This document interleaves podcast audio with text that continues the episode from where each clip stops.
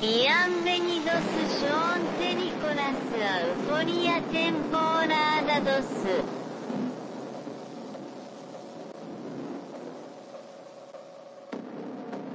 Greetings, citizens of the world. This is a message from Anonymous.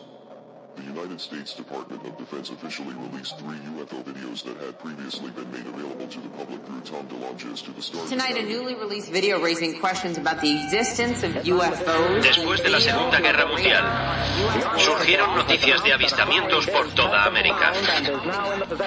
19 de julio de 1952, sábado por la noche. A las 12 menos 20, los controladores aéreos de lo que ahora es el Aeropuerto Nacional Ronald Reagan de Washington divisaron siete objetos sin identificar en el radar. A 25 kilómetros al sudoeste de la capital, a toda velocidad. El gobierno no pudo seguir ocultando lo que sabía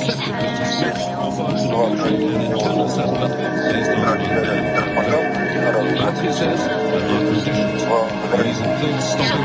el camino y sobrevolaban la Casa Blanca, ambos con espacio aéreo sumamente restringido.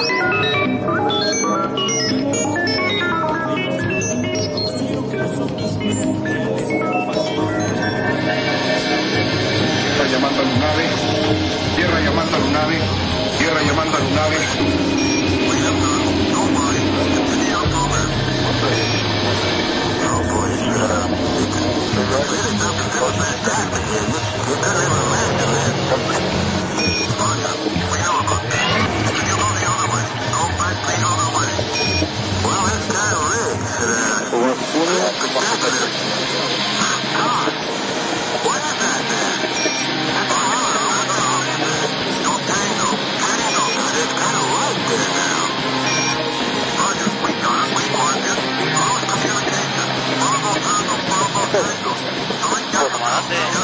¿Qué distancia más o menos lo tenías hasta ayer?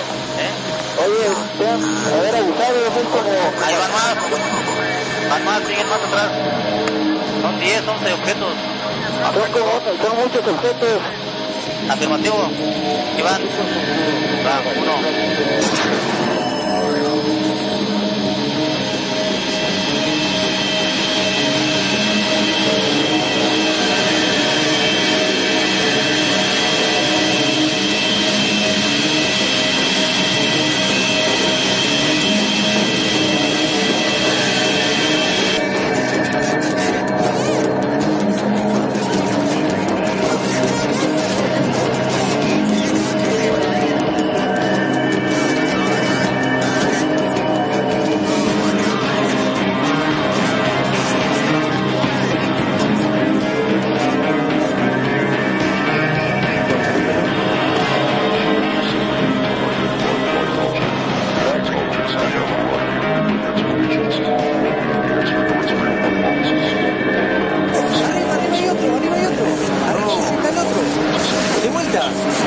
Arriba de aquel está el otro. Y desapareció, boludo. Desapareció donde estaba filmando. Lo tengo filmado, boludo. ¿Querés apoyarte en mi cabeza? Vení, vení, vení, vení, vení, vení. Son tres, Leo. Ahí, ahí se fue.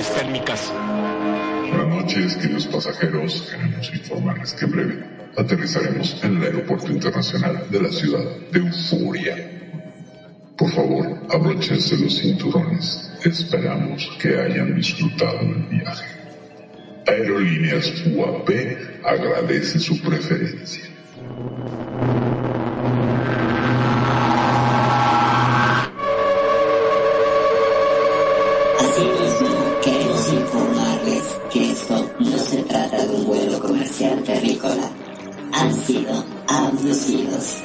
Gracias. Relájense. Llegaremos pronto a nuestro destino. Eso les pasa por confiar en su capitana, Perfidia Vela. Los marcianos llegaron ya y llegaron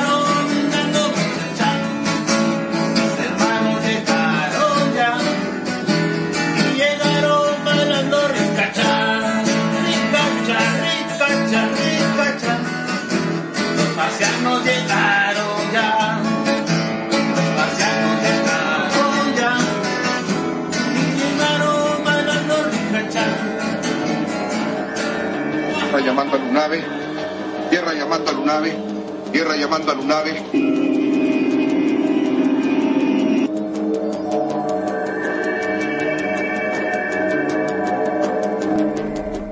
Buenas noches público de Radio Consentido. Sean bienvenidos. Yo soy Perfidia Vela. Esto es Euforia y vamos a hablar, como siempre, ya sea de avistamientos, ovnis, marcianos, WAPs, WAPs y estas cosas, eh, como hacemos los jueves en este programa que aborda astronomía, aborda ufología y hoy, hoy vamos a darle una mirada amplia al panorama de la ufología, tratando de revisar la historia reciente de la ufología moderna, aunque hay que reconocer, bueno, más bien hay que recordar que tendría dos momentos, que sería la ufología prehistórica y la de los tiempos modernos. Hoy vamos a revisar la de los tiempos modernos. El tema de la ufología prehistórica es un tema que casi no hemos abordado acá y que tenemos programas pendientes. Pero antes, antes de entrar a darle a este panorama de la ufología, pues quiero presentar a quien me acompaña todos los jueves, director de esta estación, el mago de los de los asuntos técnicos para que podamos salir al aire. Mi queridísimo Magnum Dacum, buenas noches. Muy, pero muy buenas noches, buenas tardes, depende de qué lugar del planeta nos estés escuchando. Como siempre, un gusto, un placer enorme estar en este programa que como siempre, despierta la mayor curiosidad, no solamente en mí, sino en muchos de nuestros oyentes, que son fieles y están ahí prendidos para saber cuál va a ser el tema de hoy. Contanos, Perry. Pues antes de ello, antes de ir al, al tema de hoy, que pues va a ser extenso y va a ser un tema que, que pues aborde un montón de cosas, vamos a tratar de hacer un resumen. Hoy tenemos no un tema en específico, vamos a hablar de muchas cosas, pero de muchas cosas que a lo mejor no tenías tú como en cuenta que tenían que ver con la ufología, pero pues sí tienen, sí tienen que ver y aquí vamos a tratar de explicar el lazo. Les queremos recordar que este es un programa de análisis y opinión que aborda el tema propuesto desde la perspectiva del ensayo. Se maneja bajo la especulación responsable y no pretende promulgar soluciones definitivas, verdades dadas o absolutas, recetas de cocina o fórmulas mágicas, ni pretendemos mostrar la verdad, solamente damos nuestra opinión, nos basamos siempre en la evidencia disponible y pues tratamos los temas desde un enfoque objetivo y más o menos científico, porque pues no soy, al menos yo no soy científica, entonces pues bueno, no tengo el grado y no puedo decir, este es un programa científico, no, pero tratamos de ser incluyentes y pues seguir el hilo conductor, ¿no? Con las opiniones y la propia experiencia subjetiva de quienes conducimos este programa y quienes gustan participar. Y por tanto, pues este es un programa en vivo, donde hacemos lo mejor que podemos con las herramientas que disponemos y aprovechamos para saludar a toda la gente de Uruguay, Argentina, México, Costa Rica, Puerto Rico, Estados Unidos y todos los sitios donde nos siguen. También en las personas que nos siguen en las, en las plataformas, estas son Evox, TuneIn, Anchor y Spotify. Por supuesto, un saludo para todos aquellos que nos escuchan en podcast. Muchas gracias por su fidelidad y por estar estar escuchándonos. Y pues bueno, nada más para recordarles que si quieren escuchar eh, emisiones anteriores de este y otros programas de Radio Consentido, pues búsquenos en YouTube.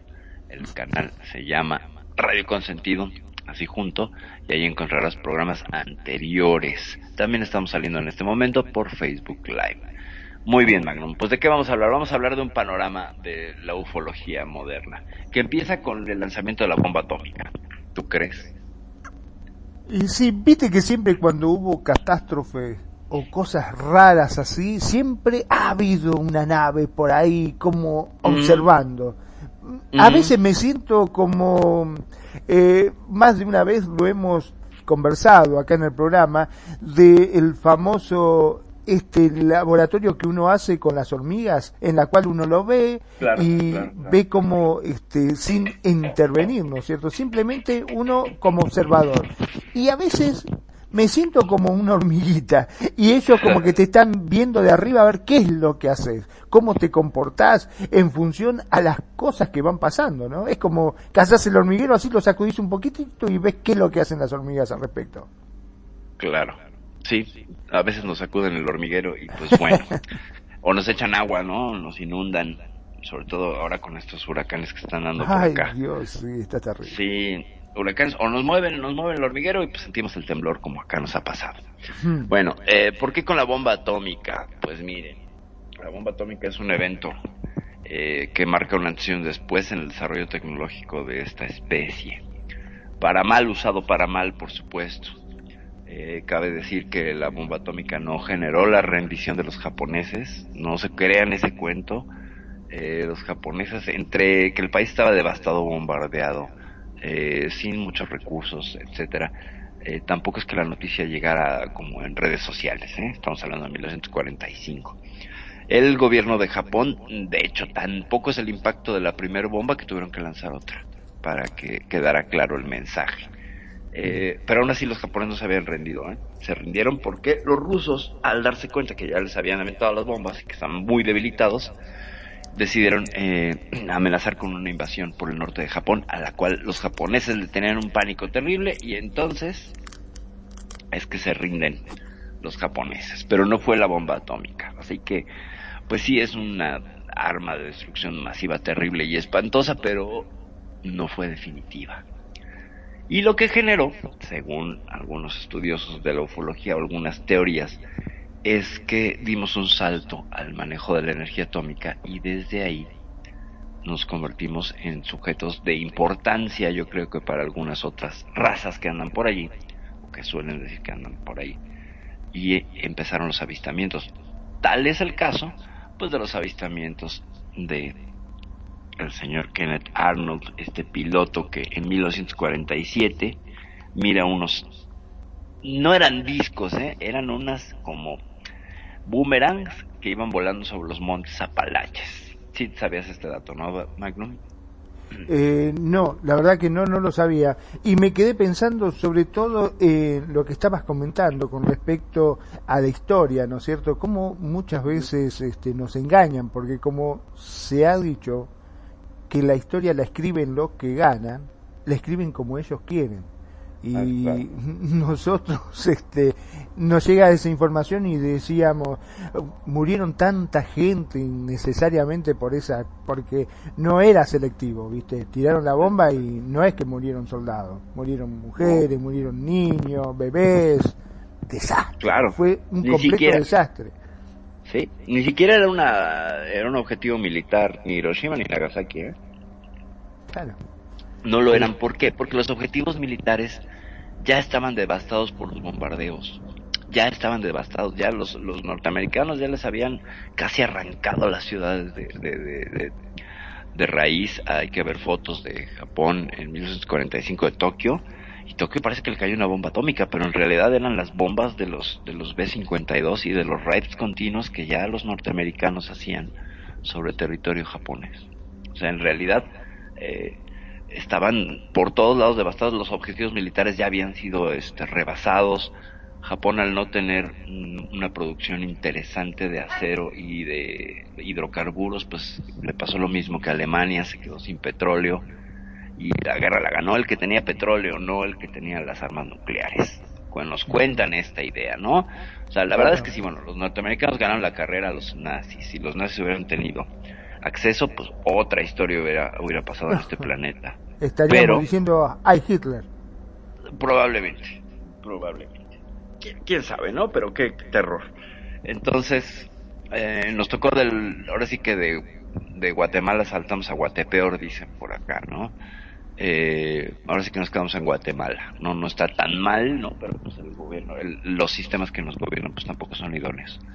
Entonces, bueno, Kenneth Arnold lo que mira son estos eh, como boomerangs, una formación de boomerangs, como 5 a 7, y él en los Montes Apalaches.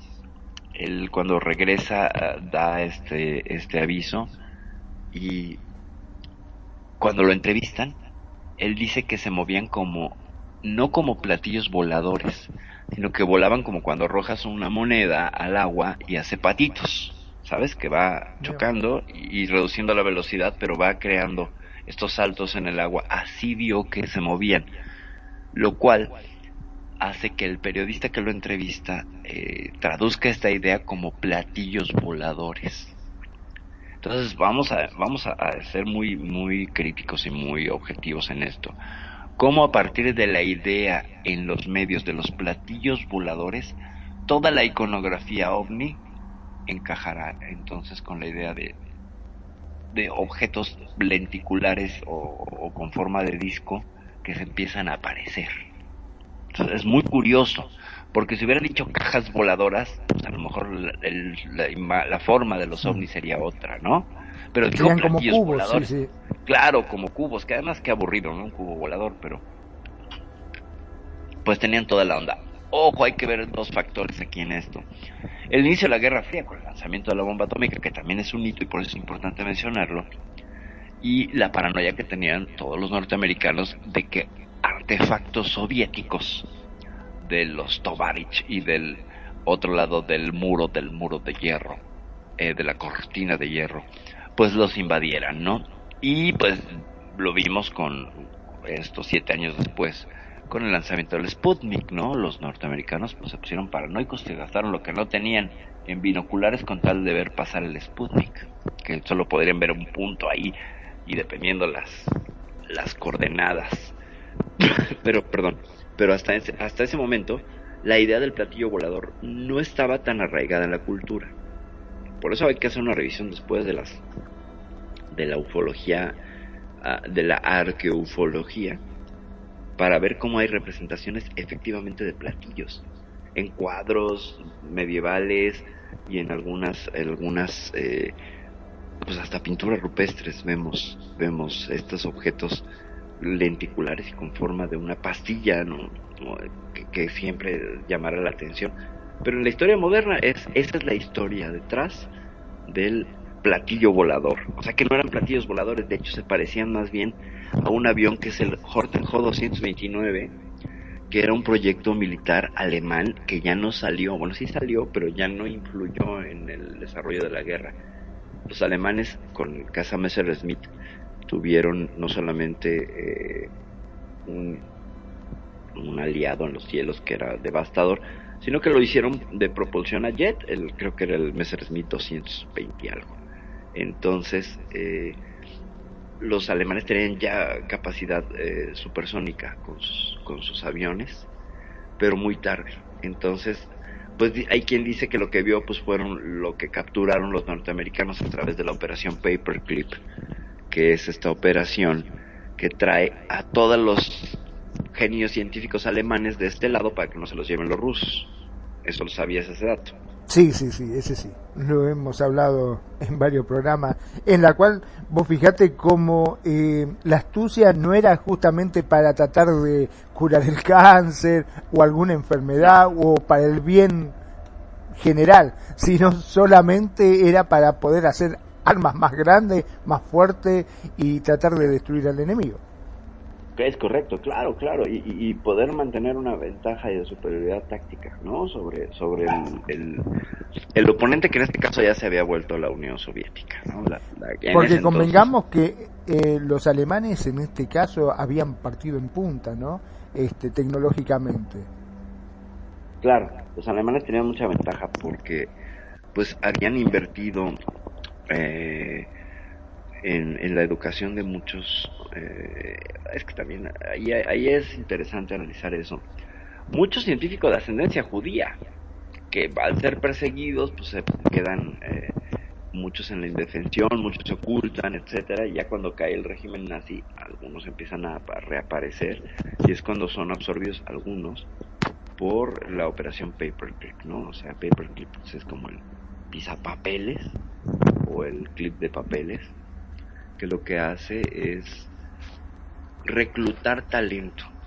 Y entre ellos, pues ahí está, quieren uno más famoso, Albert Einstein, Claro. quieren otro, este, el Von Buren, Von Braun, el que desarrolló el motor a reacción, ¿no? Y este hombre, eh, Herner, o Ernest, o Ernest, Von Braun, eh, es el que termina trabajando con el Jet Propulsion Lab, que es originalmente la NASA, ¿no? O sea, primero empezó como el, el, el laboratorio de propulsión a jet, que se vino en convertirse en la NASA.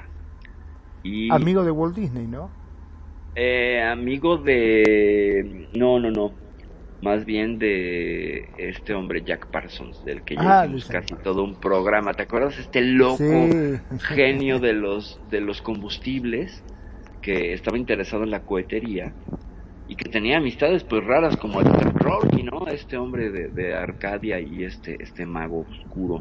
Aquí es donde siempre lo diré y me parece a mí fascinante la, el maridaje y cómo la, trae, la llegada de científicos alemanes a Estados Unidos en la posguerra trae todas estas historias de la sociedad Thule y la sociedad Brill, ¿no? Estas dos eh, sociedades secretas y la Nenerve, que eran eh, esta sección esotérica, mística, cómica, musical de parte de Hitler para buscar eh, el conocimiento de algunos poderes místicos y la posesión de poderes místicos y pues reafirmar la idea de la superioridad aria.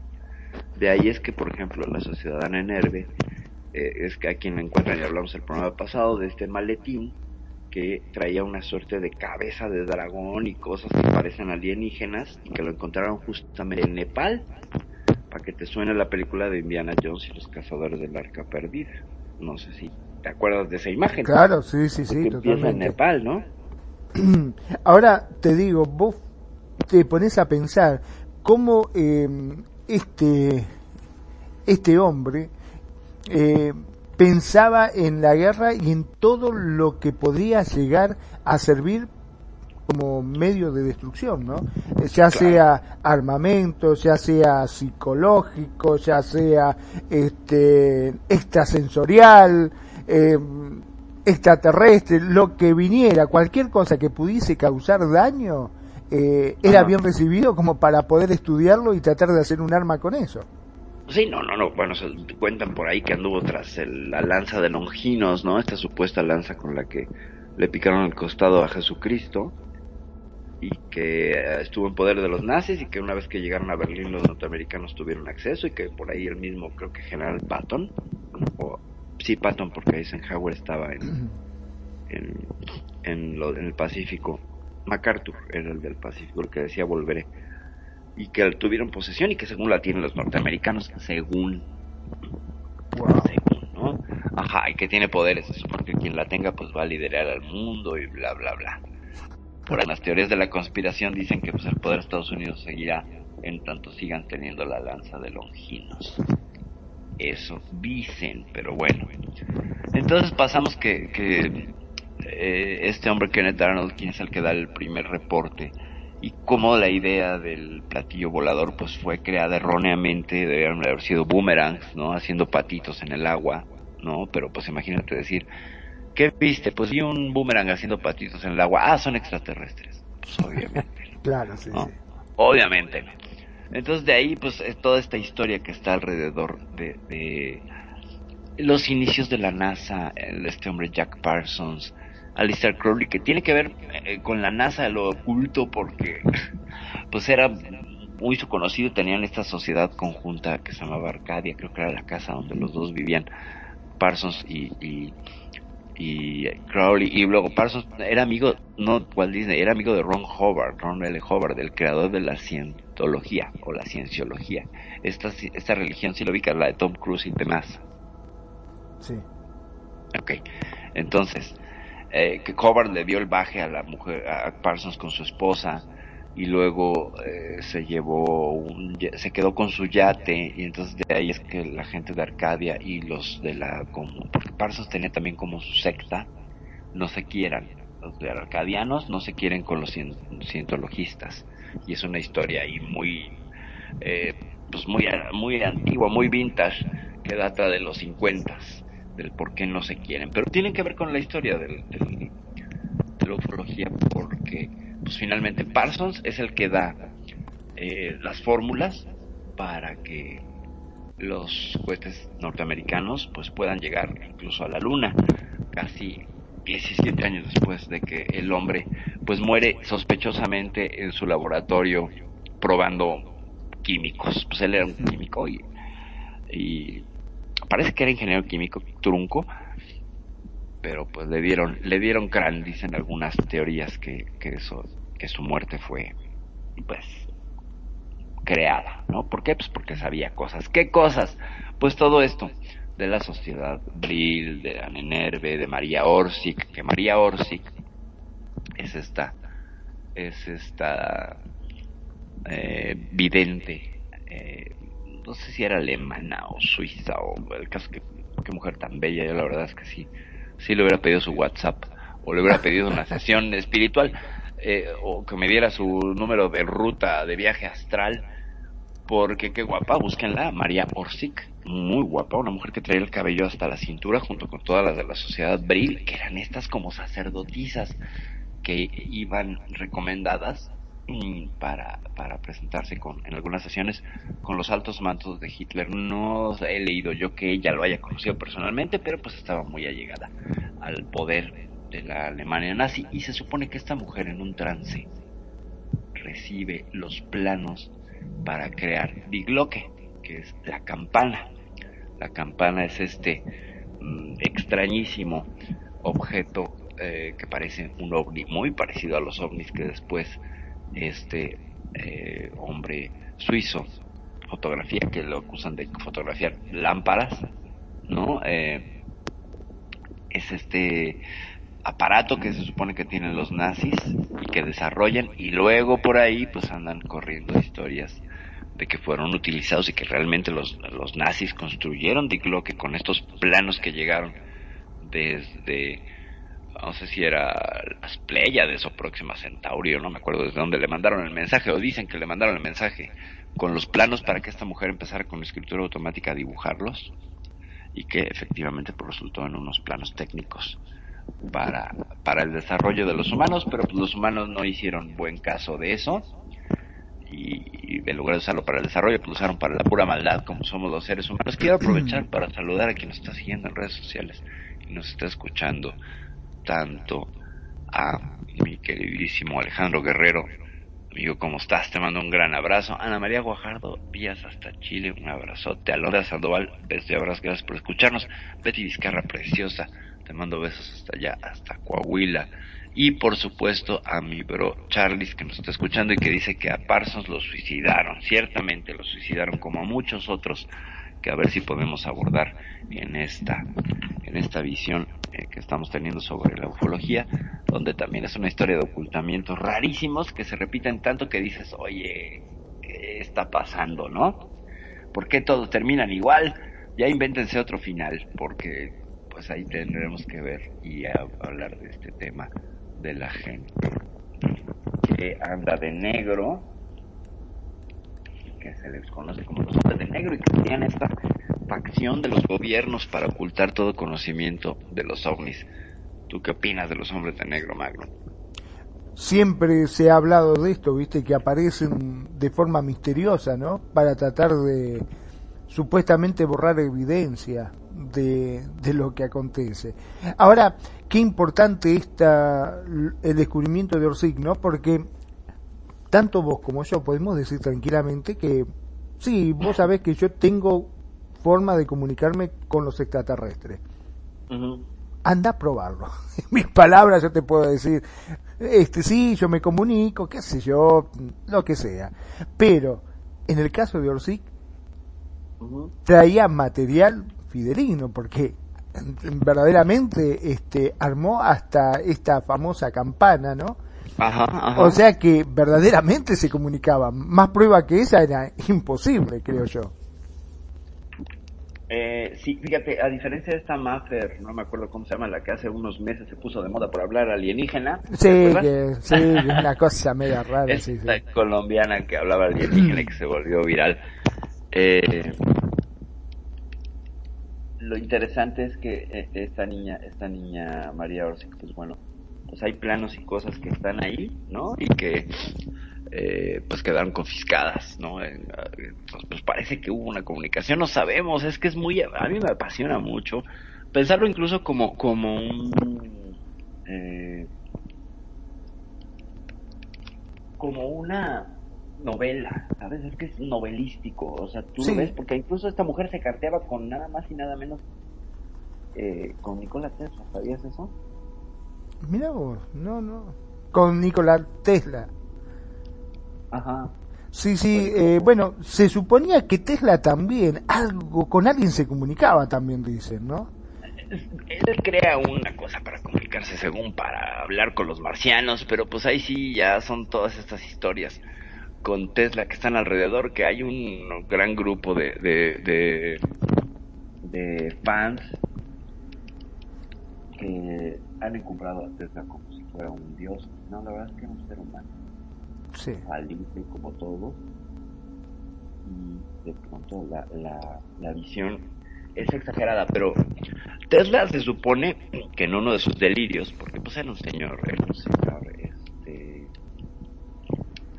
muy solitario, muy solitario.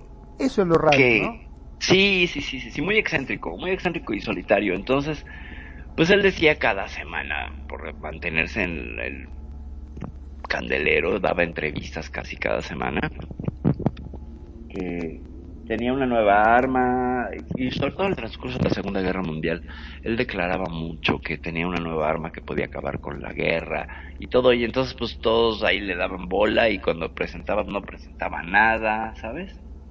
Pero era puro teoría, ¿no? Según su rayo de la muerte y todo esto que está ahí alrededor de la figura de Nikola Tesla, que ha sido, creo yo, exageradamente eh, endiosado y convertido en un icono de, de, del bueno, es que se requiere, se requería, creo yo, una figura así en la ciencia que se opusiera a, como al sistema, es como el, el, el Che Guevara de la ciencia, ¿sabes? Entonces, A rebelde. sí, rebelde. Hay otro por ahí, hay otro físico perdido con una historia rarísima también, creo que era Majula, Majunda, algo así, de hecho que era maestro de, de Einstein, eh, un tipo superdotado que un día desapareció y dejó eh, pues como la evidencia de que estaba trabajando en una máquina del tiempo. Y esto comprobado, o sea, es un personaje histórico, ¿sabes? Entonces es, es muy extraño, pero bueno, con, con los genios locos que rodean la, la ufología moderna, que tienen que ver, ¿no? O sea, digo que, que se, se incluyen porque, pues, pues, la- aparte de que decía que tenía este aparato para hablar con los marcianos, Y y con Venus, no, y con Venus y el rayo de la muerte, y por ahí pues cuentan que tenía un aparato para crear sismos y bla, bla, bla.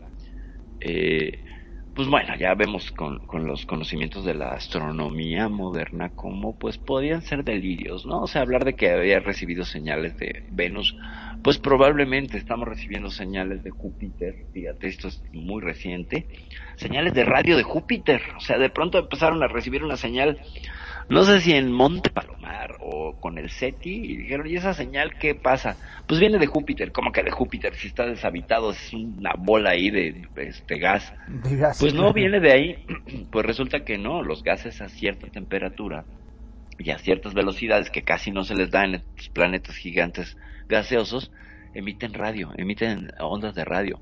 O sea, eh, tú imagina un torbellino de amoníaco, ni siquiera te estoy diciendo de, de, de tierra, que son los que nos pasan aquí en, nuestro planeta, no, de amoníaco a 400 kilómetros por hora, rozándose con otro torbellino de alguna otra sustancia de las muchas que está hecho Júpiter. Esa fricción, dicen los, los, los entendidos de la astronomía, que genera una onda de radio. Uf, es como si el viento choca con el viento, por, por la composición sí, sí, generaría una onda de radio. Están viendo a ver si lo pueden comprobar, ¿no? Pero pues es a donde llegaría. Pero no era nada legible. No, no, no, no, no, evidentemente, pero, pero tiene cierto patrón, ¿por qué? Pues porque hay un, eh, la teoría dice que hay, al haber un ciclo de rotación y de coincidencia, pues va a generar un patrón que parecería artificial, no natural.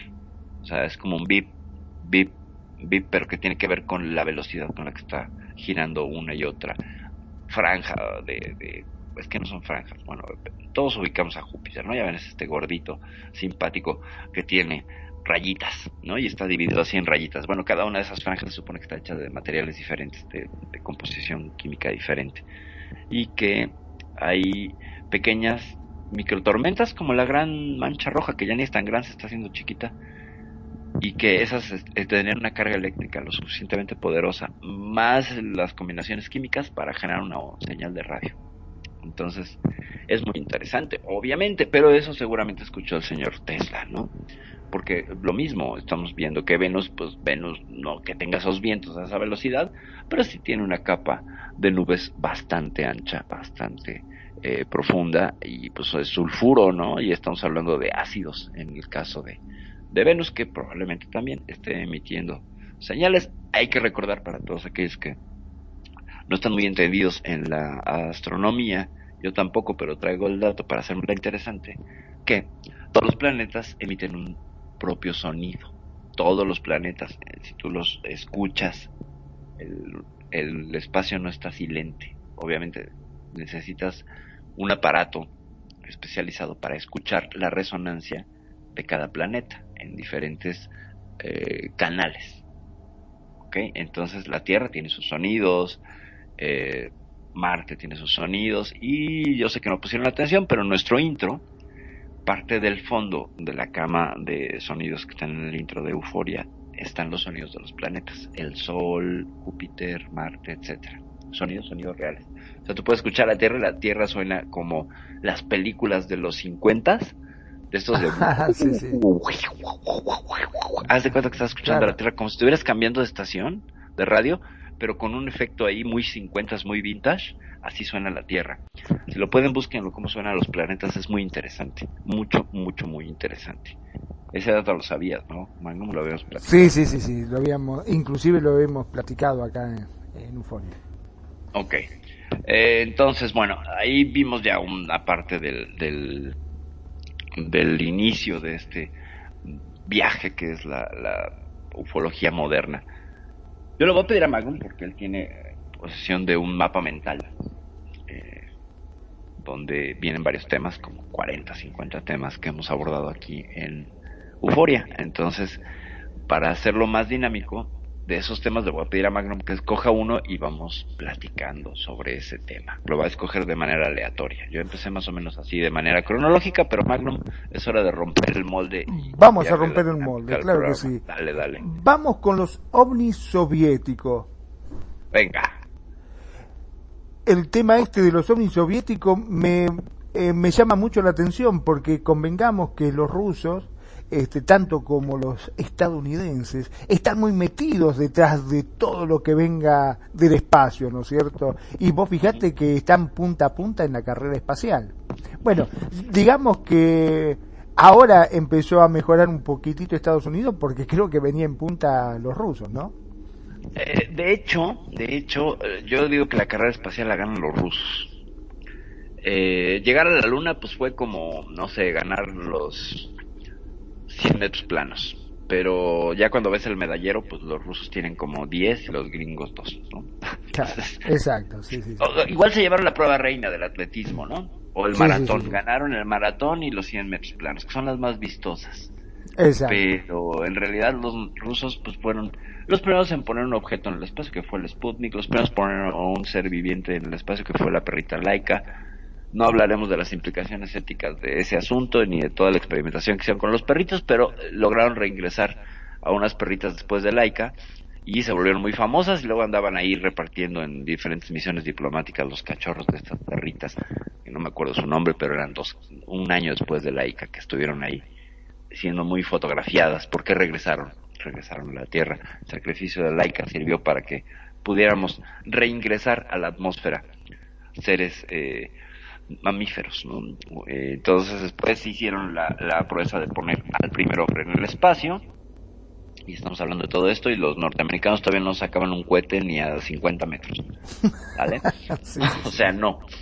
Tenían misiles, pero hasta ahí.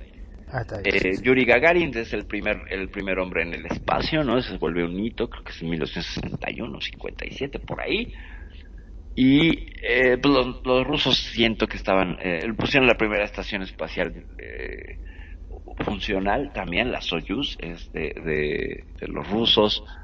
Tuvieron muchos, muchos avances y pasaron, tenían el récord de permanencia en el espacio, más órbitas, eh, o sea, más vueltas a la Tierra por un solo hombre un montón de, de, de historia. Tienen a la primera persona sacrificada eh, regresando en, en reingreso a la, a la atmósfera terrestre, que es esta, esta cosmonauta. que recordar que los astronautas son norteamericanos y los cosmonautas son de la Roscosmos, que es la, el equivalente a la NASA, pero en Digamos Rusia. que son lo mismo, pero con distintos nombres. Son los mismos con distintos nombres, ¿no? Entonces los chinos seguramente ya podrán otro nombre, porque pues ahora como están muy muy felices mandando sus cohetes larga marcha y contaminando el espacio de una manera bárbara y la Tierra, pero bueno. Entonces, mm, con este desarrollo del parte de los norte, de los soviéticos, empiezan las primeras historias de avistamientos en el espacio. Esas también son hito de los soviéticos. Los soviéticos son los primeros en ver cosas que no correspondían con fases del lanzamiento del cohete, con eh, tuercas, no. O sea, tuvieron por ahí la historia tan interesante que comentamos, con el nombre de un cosmonauta, que no me acuerdo para variar, pero que pues vio una bola de luz que se le apareció y que le estuvo haciendo señales y le contestaron y luego entraron, según él, en pues amena charla vía código Morse. Esa historia, sí te acuerdas. Sí, sí, sí. Ahora, lo que pasa es que los rusos, a diferencia de los yanquis, eh, son menos marketineros, ¿no es cierto? no, no son de, de, de ese marketing que le hacen que salen en todos lados y todos nos enteramos por las cosas que, que ellos mismos lo hacen. En cambio, Claro. los rusos son más reservados, ellos se callan la boca, no dicen nada. Sí, son más reservados también y como más fríos y cuando intentan hacer publicidad pues no es tan buena. La verdad es que Mm, Exacto, sí, vamos no- no le sale. político son los norteamericanos. Dentro de los hitos rusos de la carrera espacial, pues bueno, la primera mujer en el espacio, muchos años antes de que los norteamericanos pusieran a una, pues fue Valentina Tereshkova, ¿no? Esta, esta piloto que, pues claro, sí, cuatro o cinco años después que, que Yuri Gagarin anduvo en el espacio, pues bueno, venga. Esta mujer también, también fue la primer cosmonauta. Y fueron también los primeros en tener misiones eh, duales, es decir, no solo un astronauta, sino dos, en vuelos suborbitales. Hay que recor- recordar que mm, la salida de la atmósfera terrestre para que digas ya estoy en el espacio es a 10.000 metros. Ahí ya cruzas el límite y ya eh, se supone que la gravedad deja de afectar y ya estás en vuelo, estás en el espacio exterior, saliendo de esta capa maravillosa que es nuestra atmósfera, que es retenida por el campo magnético de la Tierra. Recordemos siempre esos datos porque pues, son interesantes para después entender qué es Marte y por qué no hay absolutamente nada en Marte hasta ahorita, porque no tiene no tiene núcleo magnético o está muy debilitado, entonces no puede capturar una una atmósfera. Esto lo veremos más adelante porque, pues, es que en la teoría los marcianos, los, los, los hombrecillos verdes en los 50 venían de Marte. Sí. Y, y, y era curioso porque eran verdes cuando el planeta era rojo, pero que en realidad no es rojo, es como azul y café. No sé si ese dato también te lo sabías, mi querido Marco. Bueno, eso también lo hablamos acá, ¿no? Vos no lo comentaste, sí, sí, sí. que retocan las fotos para que se vean así, pero pues tú ves una foto de Marte y hay tonos de azul, de ocre, de amarillos en el terreno marciano, pero por alguna razón la NASA tiene una rojofilia y todas las procesa y las pinta con este ocre. Es como las películas donde pretenden eh, expresar México, ¿no? Las películas de Hollywood y siempre le meten un filtro amarillo, entonces México es amarillo para saber que estás en México es amarillo, todo se ve amarillo, ¿no? Con la croma. Entonces, pues, la croma de Marte siempre es roja, pero no realmente. ¿Será porque le quieren echar la culpa a los soviéticos? Que es No, el comunismo ándale. rojo. Puede ser y, y- y que ahí van a acabar, ¿no? Que acabaron más bien en esa miseria de no tener absolutamente nada. Puede ser. Sin embargo, creo que ese manipuleo de las imágenes, todas las imágenes que vienen de los diferentes observatorios, ya sea en tierra o en el espacio, gente, están procesadas, todas están tocadas. O sea, el espacio no es tan espectacular como nos lo presentan. Sí es espectacular, obvio, pero nuestro ojo humano no alcanza a percibir toda esa belleza. Este es un compendio de las bellezas rayos X, infrarrojo, etcétera. Entonces por eso vemos de pronto las fotos de las columnas de la creación con tonos violetas y todo. Pues, si tú estuvieras ahí flotando en el espacio, pues las verías pero con, con menos onda, ¿sabes? Como con menos chiste, como deslactosadas, como como sin tanta pintura. o sea, sí, o sea... Es hermoso, pero, no para tanto. Claro, no maquillado. no. Nosotros tenemos la incapacidad de percibir esa belleza por el espectro de luces que capturamos con el ojo humano. O sea, esa belleza, pues sería que la viera este este camarón que ve en 250 y tantos millones de colores o no sé cuántos, el que además tira un golpe y te mata, ¡puf! y que es tan fuerte y rápido que genera luz su golpe, el camarón mantis, el que tiene unos ojos perfectos, ese, bueno, ese sí lo vería, ¿no? Porque parece que sus ojos están adaptados para mirar otros espectros del, del, del campo lumínico. Entonces, bueno, con, con este asunto de que venían de Marte, en 1955, en una población que se llama Hopkinsville, en, creo que es Kentucky, pues son los primeros datos de estos pequeños hombrecillos de orejas grandes y ojos grandes y chaparritos y cabezones que agreden a una familia. Y esta historia de Hopkinsville pues es terrible porque era una familia que estaba en un campo muy rural, esas familias que tienen su cabañita, su plantío de maíz y viven la vida tranquila, pues bueno, empezaron a, percibir que había perturbaciones después de ver una luz extraña que pasó en el horizonte, pequeñas criaturas que empezaron a atacar la casa y a acorralarlos y a tocarles y a rasgarles las ventanas y a rasguñarles las ventanas, entonces la gente hizo hizo por por defenderse estos residentes de Hopkinsville y dispararon y pues les daban pero no los mataban, se caían y regresaban y eran como unos duendes que emitían un sonido que les recordaba la risa pero no era risa. Y entonces una noche de terror pasa esta familia en Hopkinsville y de ahí viene la idea de los marcianitos verdes. Porque no, ahí sí no tengo el dato de por qué de Marte precisamente, yo creo que es un poco herencia de estas ideas de Tesla y un poco idea de los canales de Marte, que esa es otra que viene un poco más, a- más años atrás, esta es del siglo XIX. Y si no te la sabes, Magnum, te la comparto. ¿Sabes por qué los canales de Marte? ¿O no? No, no, con... decirlo, decirlo, sí, sí, que está cada vez más interesante, ¿viste? Me siento como un chico que le están contando un cuento, ¿viste? Está sentado ahí, dale, contá, contá, contá, contá.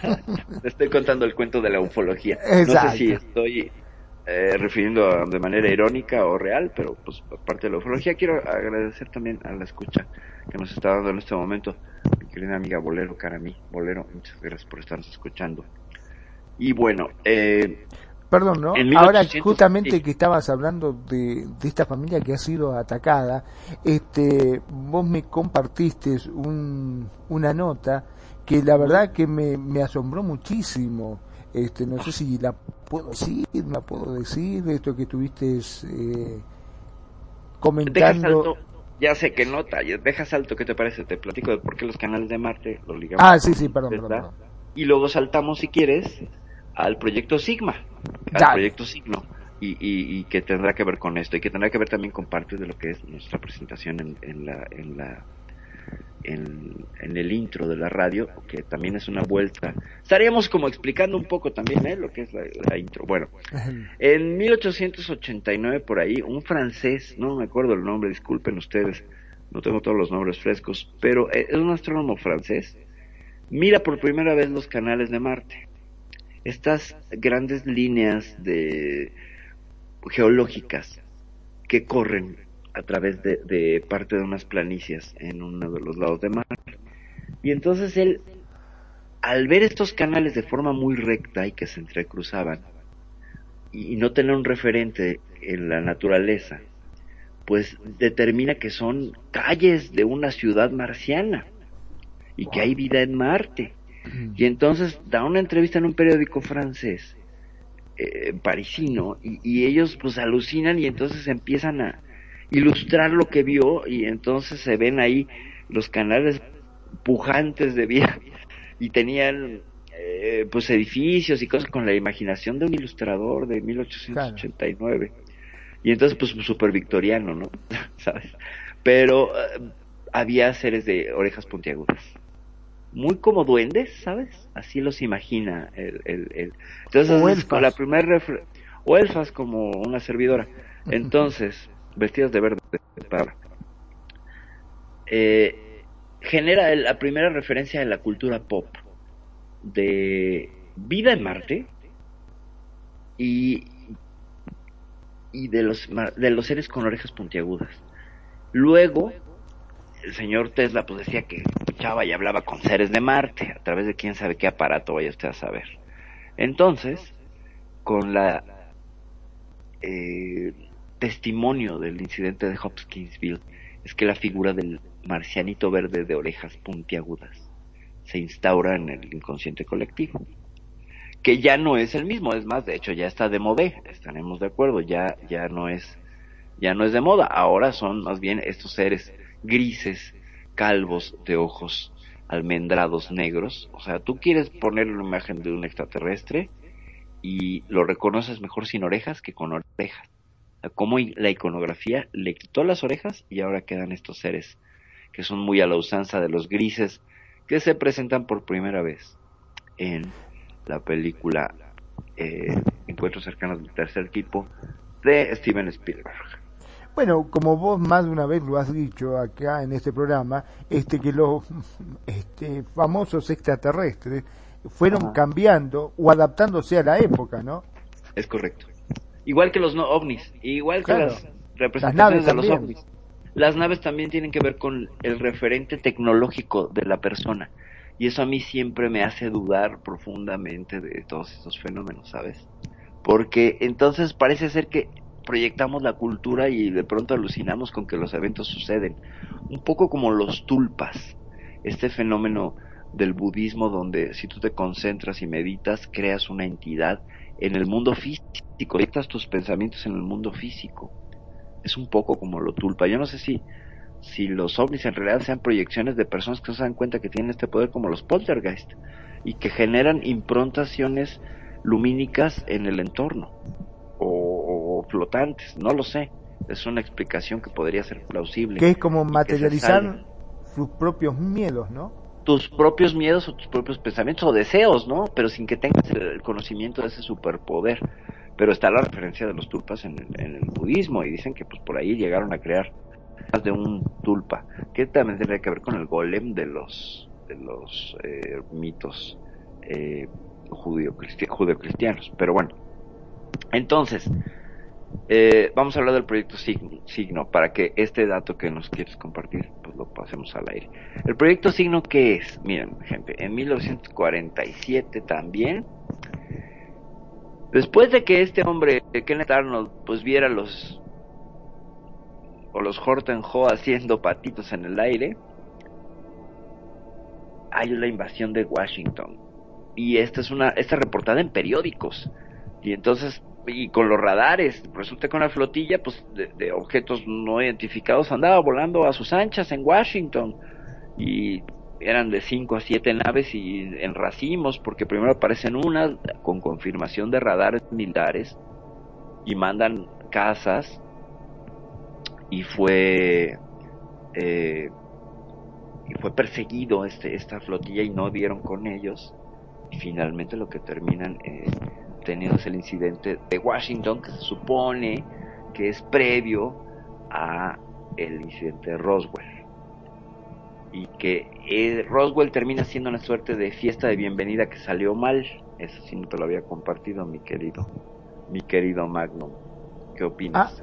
Ah, ese no, no lo sabía. ¿Cómo que Roswell fue una fiesta que salió mal? Eh, sí tiene que ver eso. Deja, mientras deja una aclaración que nos hacen aquí, mi querida Bolero que a mí. Dice que el golem no fue creado por la mente, sino por medio de embrujos. Ciertamente tienes razón, es una serie de invocaciones que están eh, eh, puestas en la en la en la Torah, me parece, ¿no? Que, que tiene que ver con Ah, con que le ello. escriben en la frente, ¿no? Me parece. Ajá, es que, así. que- que está hecho de roques y tierra, ¿no?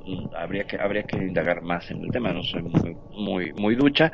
Y dice la primera noticia que se tuvo de la historia de Frankenstein, este este asunto del golem, ciertamente sí tiene que ver y ahí Mary se aventó una lectura con Sheridan Le Fanu y con Bram Stoker, ¿no? Ok, es historia judía. Muchas gracias, mi querida Bolero. Entonces, bueno, pues Roswell se supone que era una fiesta de bienvenida. Hay una, una teoría muy, pues no nueva, pero interesante.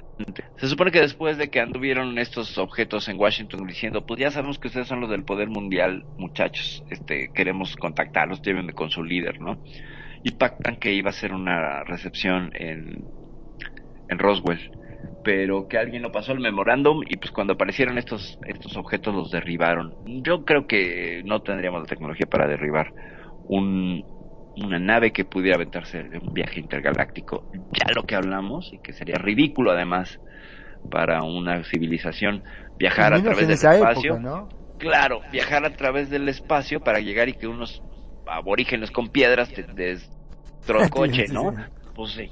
Eh, bueno, que no, que no es imposible, pero pues, se supone que sí, ¿no? Lo que es más plausible, dentro de todas las teorías que se manejan con el asunto de la de Roswell, es que sí había tres antenas de microondas muy poderosas y ahí sí te la creo y ahí sí te la compro de que por muy lejos que vengas hay un campo de microondas anómalo que pudo haber ocurrido en este choque. Pero bueno, por ahí aún así es que los derriban y que entonces pues no les pasaron el memorándum y ups, mi coronel ya los tiramos, ¿no? Eh, estás matando a los invitados. Se me ¿no? Este, dijo. Sí, exacto. Oiga, Fue sin oiga, querer jefe. queriendo.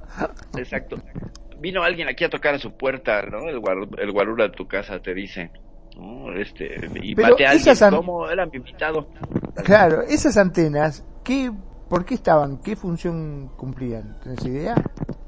Eh, Sí, eh, tenían dos funciones las antenas de, de lo que es Roswell Azteca, que es otra otra región ahí muy cercana a Nevada, y otra población que ahorita no me acuerdo el nombre para variar, pero lo que lo que la función que tenían eran antenas de prueba, prototipos de prueba para tener una cobertura mayor y en un canal que no fuera descifrado porque pues, recordemos que estaban en plena zona de pruebas nucleares, ¿no? Y esas antenas ya tenían incluso de tiempos de finales de la guerra. Entonces eran eran eh, antenas que estaban ahí puestas para mm, cuestiones de investigación y desarrollo de canales nuevos de, de cifrado y de comunicación para el, ejército de Estados Unidos. Pero ahí estaban y estaban funcionando, entonces pues se supone que pasó por ahí el ovni y cuas se cayó y quedaron ahí expuestos sus, sus- los restos y que de ahí se supone que hicimos tecnología, eh, ingeniería inversa y tenemos cosas como la fibra óptica, eh, el Kevlar y algunas cosas que se recuperaron de ese choque y que las guardaron como un secreto militar, pero pues también otro militar llamado Philip Corso lo que hizo fue robarse la información y la vendió. Dicen que Philip Corso lo que hizo fue llevarse esos artículos, eh, esos papers científicos de investigación que hicieron sobre los del debris, sobre el- las piezas que recuperaron de Roswell y la vendió a compañías como Bell Telefónica y pues por ahí también se desarrolló el microchip. Esa es la historia que está ahí, ahí detrás. Y a mí siempre me llama la atención gente que a partir de los 50 tuvimos un desarrollo electrónico, en la electrónica, que no paró y hasta nuestros días. Impresionante, sí, sí, sí. Es, eso siempre es muy de llamar la atención, como este incidente de Roswell y luego uno o dos años después, ¡pum!, se desarrolla la tecnología del microchip sobre todo, ¿no? Que eso fue lo que cambió todo el paradigma de nuestras comunicaciones y tecnología. Entonces, se supone que Roswell era el primer intento para tener un encuentro y acordar un intercambio de tecnología. Se supone, pero, pues como sale mal o un accidente, dicen, ups, pues ahí les mandamos a otros enviados, total, que pues, son clones y nosotros no nos, no los vamos a demandar ni nada, ¿no? Supongo que dijeron los marcianos, extraterrestres para no decir marcianos, pero es que en ese entonces se decían marcianos. Y entonces se da este otro acuerdo de reunirse en la base Holoman. Y esta base Holoman es en 1955. Eh, se supone que el presidente Eisenhower se reunió con emisarios de esta raza que viene de Zeta Reticuli y que son los grises. En teoría, eso cuentan las teorías y los que están entendidos en ese inicio de contacto humano-alien y que el acuerdo era, porque llegaron no solamente los de Zeta Reticuli, también llegaron los famosos nórdicos de Aldebarán, que ellos venían con una misión más pacífica, los grises son un poco más agresivos y que no son en realidad pues una raza autónoma, son esclavos serían de los draconianos, para quienes les suenan las teorías de que se acaba de morir esa mujer a la que le dicen que era reptiliana, pues bueno, los draconianos serían la raza reptiliana que muchos dicen que gobiernan este planeta. Que se les murió una de sus, bueno, cambió de piel una de sus principales lagartijas eh, hace poquito. ¿no? no quiero decir quién, pero pues dejó a su hijo eh, lagartijo trabajando a partir de los 73 años. Así que bueno, la mayoría empezamos a trabajar a los 18, este hombre empezó a trabajar a los 73 bueno, algo tenía que hacer ese hombre. Algo tenía que hacer con su vida, ciertamente. Bueno, entonces, este acuerdo del proyecto Sigma o Signo, que viene también del proyecto Grunge o Enojo, eh, sería la tapadera para un acuerdo muy oscuro. El proyecto Signo promete estudiar todos los avistamientos. Pero en realidad lo que era era este acuerdo donde pese a las advertencias de los nórdicos de decir no negocies con los grises, ellos no son gente de fiar. Nosotros te vamos a dar toda la tecnología que quieras siempre y cuando elimines tus armas nucleares. Y los norteamericanos les dicen, sí chucha, pues no, porque si elimino todas mis armas, luego vas a venir a conquistarme y me vas a dejar sin armas. Es una estratagema, no te creo, lero, lero. Mejor con estos que se ven, estos caballeros que se ven más finos, ¿no? Estos que son más ojones, como que me caen mejor. ¡zas! se supone que hicieron un acuerdo, se supone que hicieron un acuerdo donde eh, pues había que cambiar tecnología se dijeron los de Z Reticuli, pues bueno, te vamos a dar una, aquí unas cosas de tecnología, unas, unas piedras brillantes, unas cuentas brillantes, pero si me dejas secuestrar en zonas rurales a todas las personas que yo quiera para experimentar. Y que los norteamericanos dijeron, pero perfecto, claro que sí.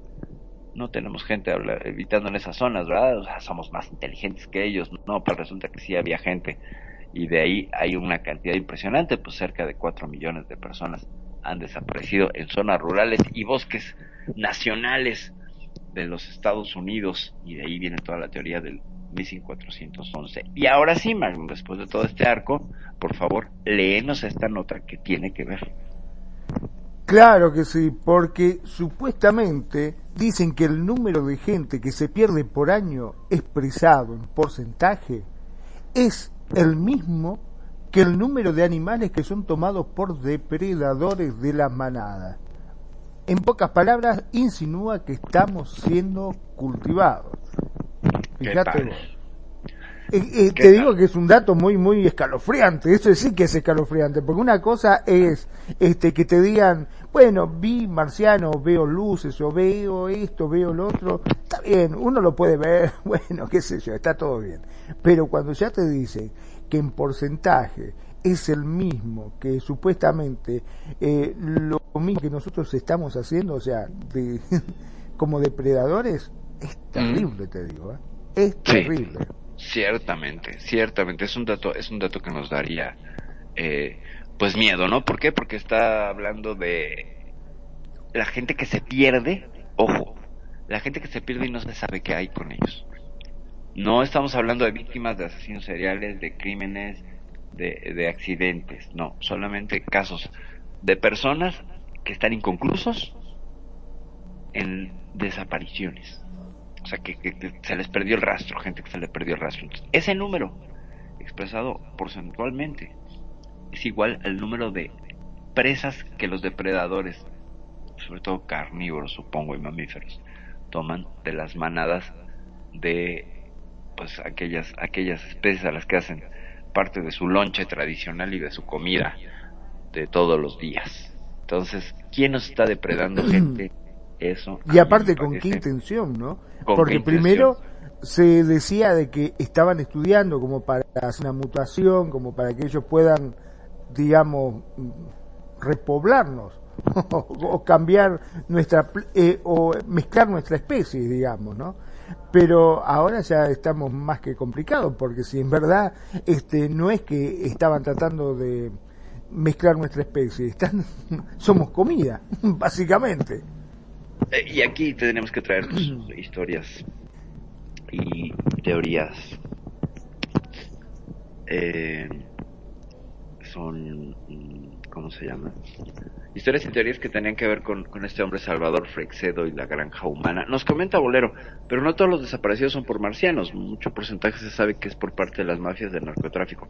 Justamente, mi querida Bolero, lo que se sabe queda fuera del porcentaje. O sea, cuando una desaparición, yo sospecho que es por vínculos con el narcotráfico, ya sea por la forma de vida de la persona, por los contactos, por donde se dio, por el sector, etcétera, queda fuera de la estadística. O sea, hasta donde tengo yo entendido, ¿ok? Entonces son desapariciones y, y, casos misteriosos de un montón de gente que, eh, sobre todo en la, en la zona norte, Estados Unidos, Canadá, sobre todo esa frontera que está llena de bosques, de gente que desaparece.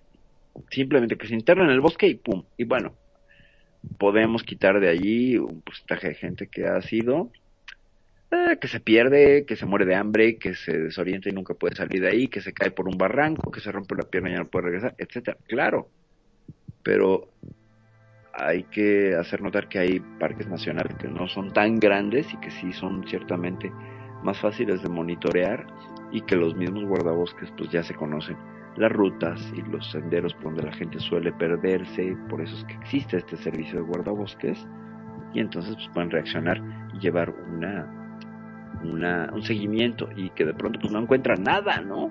Y si encuentran encuentran la ropa y la ropa acomodada, doblada y encuentran un fragmento de la persona o uno, un artículo y eso es lo que lo hace como muy inquietante. O sea, y entiendo que en Latinoamérica, pues sí, mucho, mucha gente estaría desapareciendo por parte de no marcianos, sino pues nar narcomarcianos, o a lo mejor ya son narcomarcianos, no lo sé, bolero, es muy interesante esa teoría. Y nos dice por acá Charlie que Tesla se comunicaba con un martenógrafo marciano, seguramente, seguramente era un, una suerte de sartén que, que Tesla conectaba a alguna clase de, de aparato electromagnético de esos que solía inventar y pues decía que escuchaba a los marcianos el señor el señor Nikola Tesla. Pero qué tal Magno este dato es perturbador también por otra cosa porque pues ciertamente hay todo un libro y toda una una serie de, de eh, teorías no sobre a dónde van las personas que desaparecen.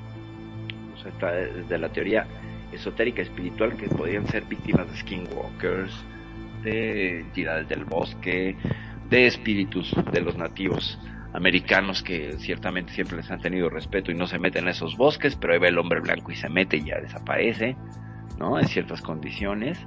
Y lo que es innegable es que todos los bosques de casi todos los países tienen historias misteriosas y quien no se ha perdido en un bosque o ha caminado en un bosque a la hora del atardecer, eh, pues no va a entender qué miedo se siente la verdad es que sí es una cosa impresionante el bosque te traga y te, desapareces porque incluso pues no es como los desiertos donde pues no hay una sombra que hacen las ramas y las hojas que impiden que te vean, ¿no? Pues en el desierto todavía sería más fácil.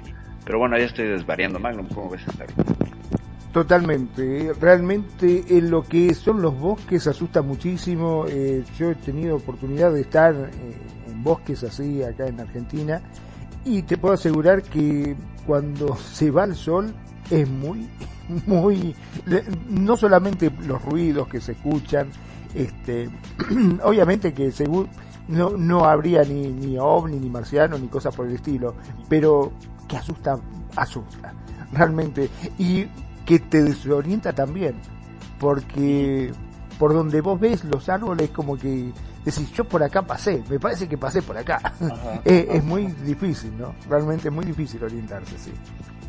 La repetición de los elementos te confunde. Claro. Al no haber una, una particularidad para que te, te orientes, te confunde. Entonces, donde hay árboles que se parecen muchísimo y si el bosque es muy denso, pues evidentemente te pierdes, ¿no?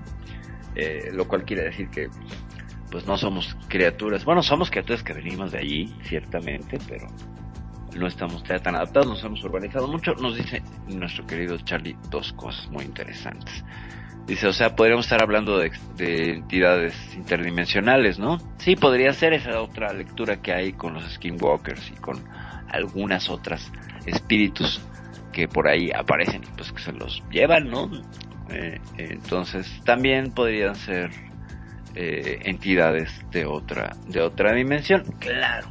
O sea, recordemos que nosotros queremos tener el paradigma del viaje interestelar a través de una nave, ¿no? Porque pues manejamos en vehículos. Y la teoría de que un portal te pueda transportar mucho más rápido y eficientemente, pues bueno, ¿no? Y de una dimensión a otra. Entonces pues podríamos hablar de seres que podrían venir de otra dimensión, obviamente de una dimensión que sería la quinta, porque la quinta, porque la cuarta es el tiempo. Y bueno, supone que no hay entidades temporales, no lo sabemos, pero saltaríamos en números eh, nones, la primera, la tercera, la quinta, la octava dimensión. Bueno, O ya- convengamos no, la que séptima, ya me salté mucho. Dale. con respecto a los portales durante la historia ha aparecido muchísimos, ¿no? Se ha hablado muchísimo desde tiempo remoto el tema de los famosos portales. Ahora, ¿dónde conducen esos portales? Todavía sigue siendo un misterio, porque muchos se lo adjudican a otro planeta, muchos se lo adjudican también a poder viajar en el pasado Claro. o a otra dimensión directamente, ¿no? un supuesto portal muy famoso que era el Triángulo de las Bermudas, ¿no? Que por mucho tiempo se habló de que era un portal y bla, bla, bla. Llegó el GPS y se acabaron las desapariciones en el Triángulo de las Bermudas. Sí. ¿Por qué? Pues porque ahora sí puedes seguir una ruta precisa para evitar esa fluctuación magnética que está allí. No, esto es, no sabemos si sea un portal, pero ciertamente sí es una anomalía electromagnética que va a hacer que tus, como hay muchas otras en el planeta, eh, que tus instrumentos se vuelvan locos y que te pierdas y que por algunas condiciones del sol y que es horrible en, esa parte del triángulo de las es muy fácil perderse entonces es complicado eh, nos dice Charlie que estas entidades inter- eh, de otras dimensiones podrían ser los arcontes sí podría ser mi querido Charlie y tenemos que hacer todo un programa sobre los arcontes porque pues ahí va estaríamos mezclando tanto ufología como religión, porque estarás hablando Teología de también, divinidades, ¿no? Y teología, claro. Sí, porque pues por ahí dicen que, que en realidad el dios de la mitología judeocristiana es un arconte y no es no es el bueno de la historia, sino que pues, es como una suerte de, de impostor que es el que se encarga de que todo sea salga mal y pues sí tiene como un poco de razón porque el mundo está patas arriba, entonces ¿no? tendría sentido, pero pues por ahí son teorías y, y- y cosas que escapan a la- al, al tema del programa porque ni siquiera hablé de los ovnis soviéticos, me preguntaste y no te dije. Hay tres casos importantes dentro de la ufología soviética. El primero es Kasputin Yar, del cual ya hicimos todo un programa aquí en Foria. Recordar rápido, brevemente que, pues, un poco como el Roswell de Estados Unidos, este es el Roswell soviético, ¿no? También una nave, pero ahí sí nada de comité de bienvenida, directamente la persiguieron con aviones, con eh, tanques y material antiaéreo y lo tiraron. Y pues hubo sobrevivientes. Este sobreviviente es este famoso video de Skinny Bob, este video eh, film de los 50 que lo han revisado expertos en efectos especiales y que dicen que para el año de su lanzamiento, que fue 2011, el año que se subió a las plataformas, no había la tecnología para crear esa maravilla digital, porque tú ves a Skinny Bob y hasta las venas del cuello le brincan y tú lo ves cómo se mueve y es súper convincente. Yo no sé si está muy bien logrado, yo no sé si es un actor con un traje y luego retocado de una manera maestra, pero magistral, pero es un- una entidad biológica extraterrestre muy inquietante que a la vez te genera ternura, te dan ganas de saludarlo. Magnum siempre, desde que lo vio, ha declarado que quiere darle la mano a ese Skinny Bob. ¿No es así, Magnum? Ay, perdón, sí, sí. Como siempre, eh, hablando con el micrófono apagado.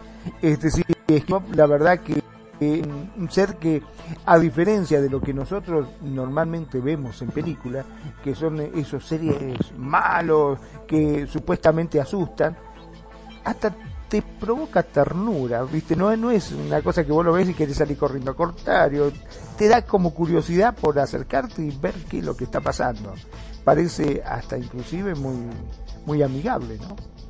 Parece muy amigable, ciertamente. Se ve muy amigable. Me hacía acordar a la, a la película E.T., ¿te acordás? Eh, Es ciertamente, sí, sí, sí, sí, sí. Aunque con otra configuración, ¿no? Sí, otra Incluso configuración. vemos como hay una expresión atrás de estos ojos, ojos con forma de almendra en Caspotinjar.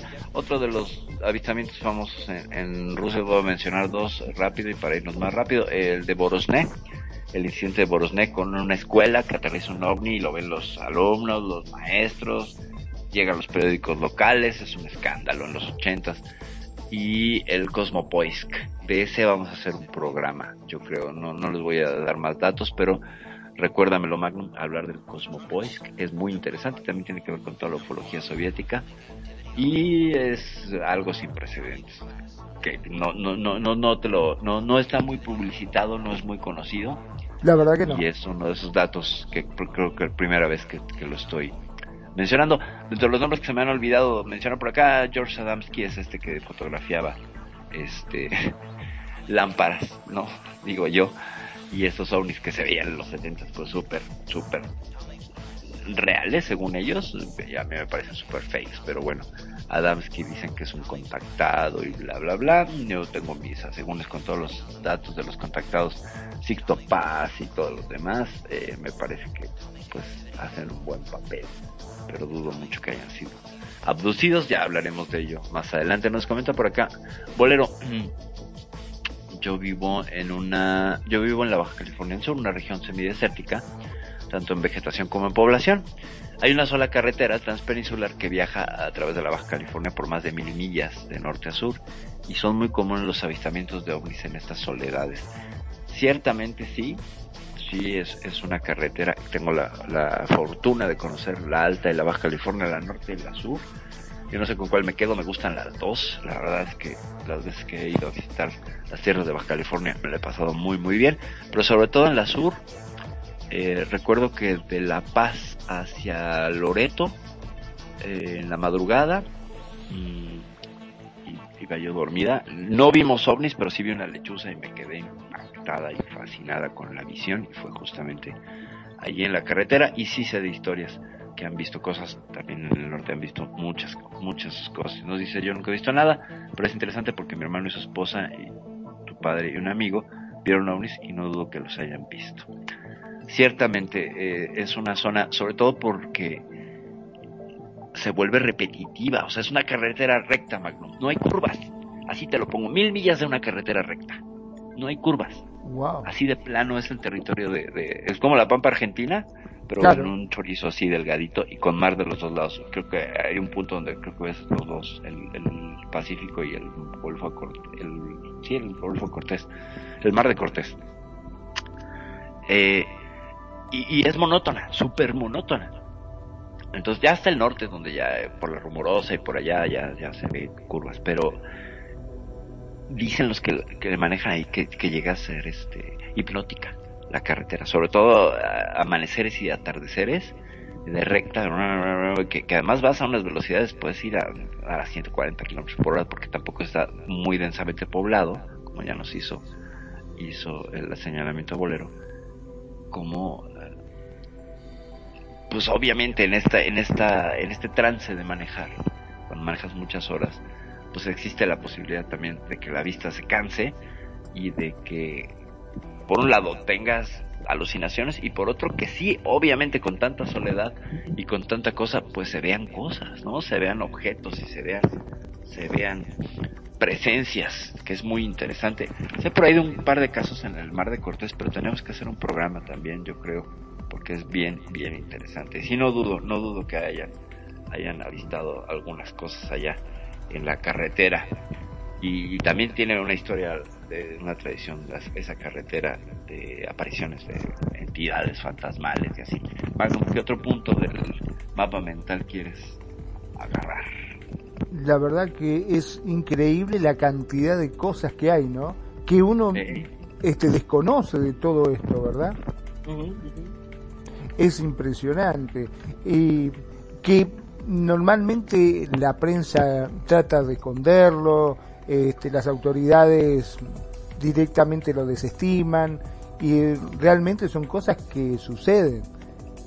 Ahora, todo esto, eh, este encubrimiento puede ser por el famoso pacto que hubo con Eisenhower.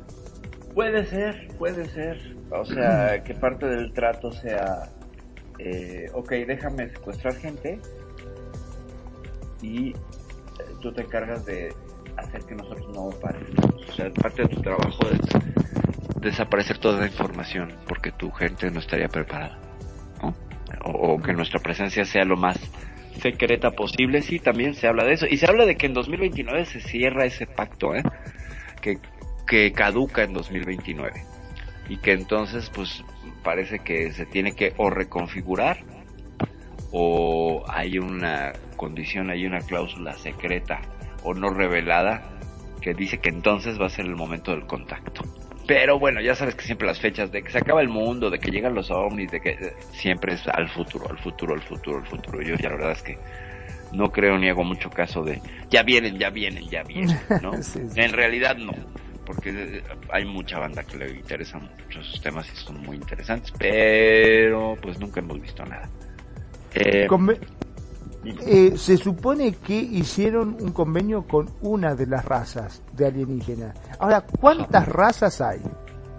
57 según el libro de las razas eh, alienígenas de la KGB, hablando de los ovnis soviéticos y de su importancia en la ufología, pues el primer compendio que se dice que es real es de la KGB y que tras la perestroika, recordemos que esta, esta eh, política glasnost de transparencia que instaura Mikhail Gorbachev a la caída del muro de Berlín en 1989, eh, se supone que se revelan muchos datos que se tenían ocultos sobre, pues no solo eh, información de inteligencia de la misma KGB, sino de la Roscosmos y de otras mini agencias que andaban ahí en Rusia que no eran tan conocidas y que obviamente le, le rendían cuentas a la KGB y surge este este libro que se supone que tiene que ver con Kasputin Yar.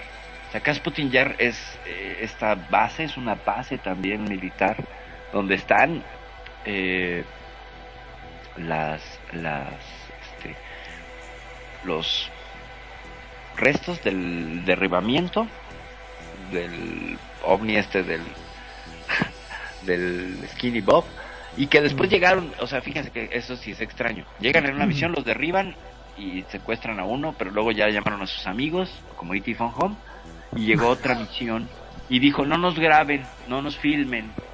Y que los filmaron y los vieron filmando y le dijeron a los rusos, ahora sí, Tovarich, este, está rompiendo los acuerdos, ¿no? Porque se ve en la otra filmación que, se dan como cuenta que los están grabando. Nos dice Bolero, 57 son demasiados, no serán mezclas ya. Fíjate que no, Bolero, eh, eh, hicimos una serie de programas aquí sobre las razas y no acabamos, ¿eh? Y no acabamos. Eh, mezclas, habría una muy interesante y muy conocida que serían pues los grises. En realidad los grises no son una raza que provenga de Z reticuli. Una manipulación genética y aquí podría aportarme datos mi queridísimo Charlie. Una manipulación genética por parte de los draconianos de los de los o sea hay como varias importantes no vamos a hablar. Los draconianos los arturianos los nórdicos eh, estos grises pero es que en realidad son como obreros sabes son como clones obreros que no comen que, que son de bajo mantenimiento que pues, son ideales para los viajes interestelares cuentan todas estas historias de la federación ¿eh? me parece mucho Star Trek y mucho Star Wars y de pronto es así como que bueno. Pero ciertamente sí hay registros de personas que han visto entidades muy raras, ¿no?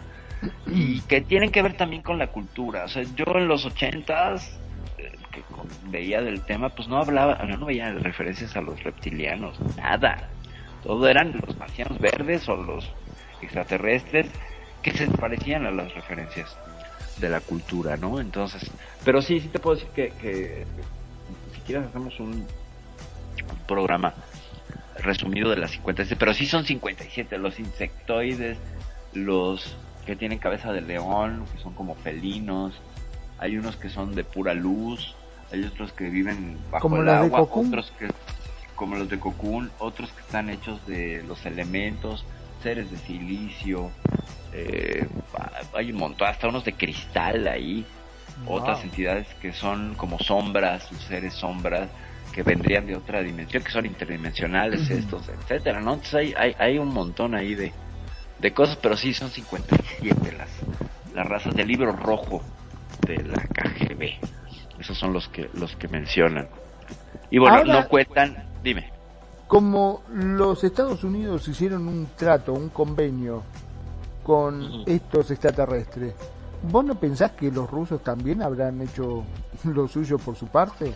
Por supuesto, por eso Kasputin Yar y Cosmopolis son eh, interesantes en, en esta lectura compensativa y equilibrada de los del equilibrio de, de la cuestión del poder geopolítico.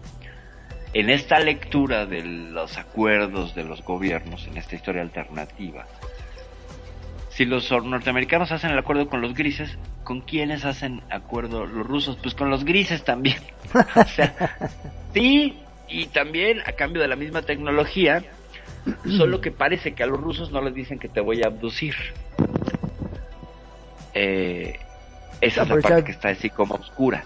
Parece que bueno. los rusos son los que los entregan, porque hay una historia muy interesante de unas manos que aparecen en una playa soviética y que manos humanas y que constantemente estaban apareciendo en, la, en el oleaje manos y bolsas con manos humanas y, y entonces por ahí hay, hay una teoría que dice que pues el gobierno ruso entregó entregó esclavos y que pues ahora sí que se comían todo menos las manos, así que las manitas de cerdo se nos comemos los humanos, pero los grises de la historia rusa no comen manitas de humano, ¿no? Pero bueno, es, es eh, esa, otra lectura. Eh, no hay muchos datos del acuerdo, pero podemos inferir que al ver también a los soviéticos desarrollar tecnologías muy parecidas a las norteamericanas, pues el acuerdo era el mismo, o sea, venían, nos lo paquetearon, Magno, nos lo paquetearon, nos dieron el mismo paquete y no, no, pero él no lo va a tener, ¿eh? Es oferta y promoción, norteamericanos, los rusos no lo van a tener y al mismo tiempo, ya le vendí el paquete a los rusos y le dije a los norteamericanos que son únicos y especiales, pues obvio, si nos han estudiado el ego humano, por ahí nos vinieron, ¿no? Por el ego nacional. Entonces, pues, Veto a saber, ahora no tenemos datos de las personas que pierden en Siberia, por ejemplo, ¿no? Entonces, eh, podría ser que también hubiera un, 400, un Missing 411 en la Unión Soviética de personas que desaparecen y que no son precisamente por la Bratva, que es esta mafia rusa. ¿Qué otro tema, quieres tomar? Es increíble, increíble las cosas que uno se va enterando, la verdad que sí. Bueno. Este, bueno, ¿y qué pasa con la Estación Espacial Internacional? Pues que se va a caer, se va a caer. Eso que Este- dicen que se va a caer, exacto, sí. Sí, no, no, no, sí se va a caer, se va a caer, pero obviamente estaba programada para caerse. Eh, son muchas toneladas a 400 kilómetros de altura, que a través del conflicto Ucrania-Rusia y las tensiones que se han dado, porque pues ahí están eh, tres agencias básicamente, la NASA, el Roscosmos y la ESA, la ESA que es la Agencia Espacial eh, Europea. Eh, quienes las mantienen y quienes han aportado mayor cantidad de viajes de de materiales han sido los rusos. De hecho, recordemos algo, los norteamericanos, y aquí va de nuevo que los rusos ganaron la carrera espacial. Los nor- norteamericanos a, partir de 1972, que fue la última misión creo que del Apolo 17, ya no volvieron a la Luna. Y entonces, eh, a partir de allí hubo un decrecimiento y una reducción del presupuesto hasta cero por parte de los programas norteamericanos, porque pues, ya habían conquistado la luna, ya que, ya que, ya no. O sea, ¿qué quería? Construir una base y hubo otras cosas en la geopolítica que ya le habían ganado los rusos esa carrera, ¿no? Ya no era interesante. Entonces, lo que, lo que hacen es subarrendar cohetes rusos para llevar material al espacio. O sea, bueno, los norteamericanos dejaron de invertir ahí, luego en los 80 vino el programa del Space Shuttle, o sea, el transbordador espacial. Ya vimos cómo fue su final, eh, tristemente, ¿no? Con el, con el, con el asunto este del, el- no sé si era el Endeavour o el Enterprise o el, ¿cómo se llamaba? ¿El Atlantis? No, ahorita me acuerdo, el, el que explotó. Atlantis, sí, sí, sí. Que, el que explotó y que además, historia terrible de ese asunto. eh, Porque había una maestra, ¿no? con la maestra. No, no se crean que ahí eh, explotó y que los astronautas seguían vivos. Digo, se murieron en la explosión. No, parece que estaban monitoreando los datos de, como todos los las misiones y los corazones de los eh, astronautas seguían seguían latiendo hasta que cayeron los de- el debris en la Tierra. Es decir, de alguna manera como que sobrevivió la, la, la, la cápsula, ellos iban vivos y conscientes o espantadísimos y murieron al caer a tierra, ya pues veían, no sé, como 80 kilómetros de altura. ¿no? Entonces, pues ahí, ahí acabó. No me acuerdo, el Challenger, el Challenger fue el que Challenger. se vino abajo. Por un asunto de unas estrellas y por ahorrar dinero, los, los astronautas y pues ahora sí que en paz descansen, como todos los pioneros de, de la historia espacial rusos y norteamericanos que han perecido en todos estos eh, accidentes. Bueno, entonces, con el transbordador espacial norteamericano cerrado después de estos incidentes, los rusos tenían el suyo que se llama el Buran. Y ahorita que diga Buran va a venir uno de mis datos porque así se llama. Dato que a nadie le importa, pero lo tendré que decir. Buran significa tormenta de nieve y es un transbordador muy parecido al de los al de los norteamericanos. De hecho, tú lo ves y dices, ay, se parece mucho, solo que es más blanco. El norteamericano era como gris hueso. Y el modelo y el diseño es el mismo. Sin embargo, los cohetes Soyuz demostraron desde el inicio de la carrera espacial que son una maravilla. Y eh, hubo cohetes Soyuz que estuvieron 15, 20 años funcionando. Es decir, eh, los recuperaban porque encontraron la manera de ponerles eh, paracaídas a las, a las fases y recuperaban lo más que podían. Entonces, a una maravilla, ¿eh? los cohetes Soyuz, que llegaron a subir eh, astronautas norteamericanos a la Estación Espacial Internacional, cobrándoles como si fueran taxis espaciales. Claro. Como ves? Y aquí me encantaría, Magnum, que mencionaras pues todo el asunto que ya hablamos ampliamente en un programa y hasta nos regañaron, pero es que siempre hay que traerlo a la reflexión y al tema de la Estación Espacial Internacional. Magnum, ¿te acuerdas qué hizo especial ese programa de la Estación Espacial Internacional? ¿Cuánto se gastaron en qué los de la Agencia Espacial? Bueno, Eh, convengamos que uno de los gastos más importantes también fue el retrete, el famoso retrete, ¿no? Exactamente, exactamente, exactamente. El retrete de 23 millones de dólares, gente, para la Estación Espacial Internacional. o sea, ¿qué va a pasar con la Estación Espacial Internacional? No sé, pero que nos devuelvan el retrete es muy caro. 23 millones, gente, 23 millones de dólares en un retrete espacial. ¿Por qué? ¿Por qué, Magnum? ¿Te acuerdas por qué? ¿Por qué es tan especial? Bueno, sí, se supone que cuando, eh, o sea, no hay gravedad, la cosa sube, ¿no es cierto? Entonces tendría que tener un sistema como para poder absorberlo y que no quede por ahí flotando, digamos. Es correcto, es correcto. La cosa sube y entonces es un problema de salud y para los instrumentos que estén flotando líquidos.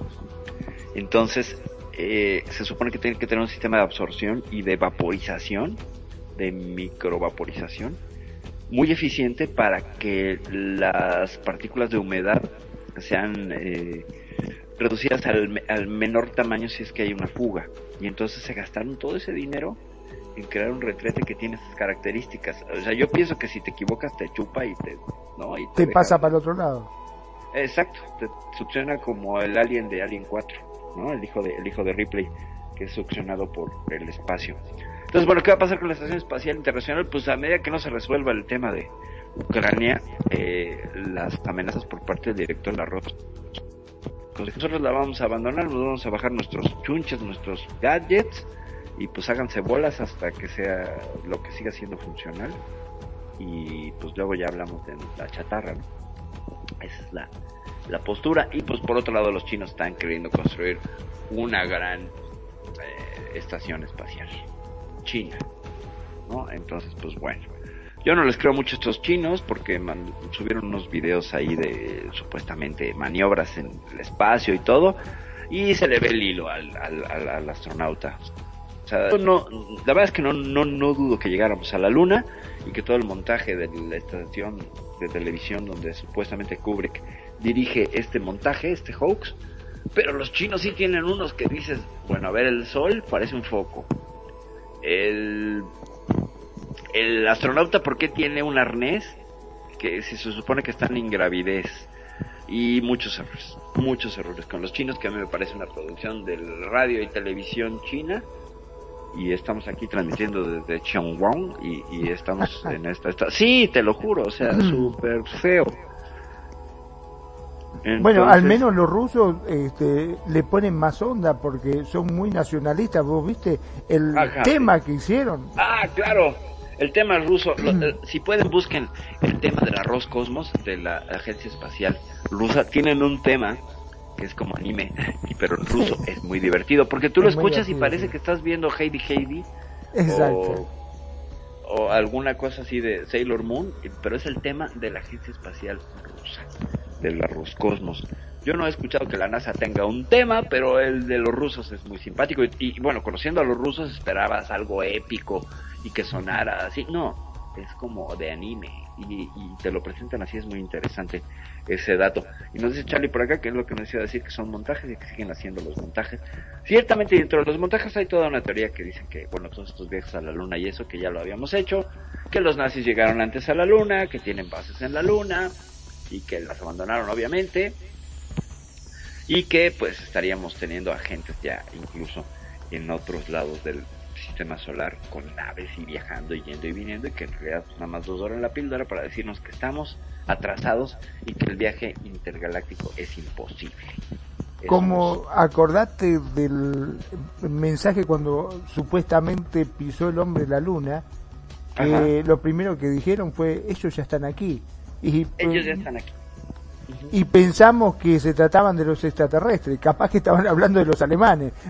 Claro, claro, capaz hablaban de los alemanes y pues se supone que había un comité de bienvenida ¿eh? en ese viaje a la luna. Y por ahí también está la de la música de la luna y todos los de...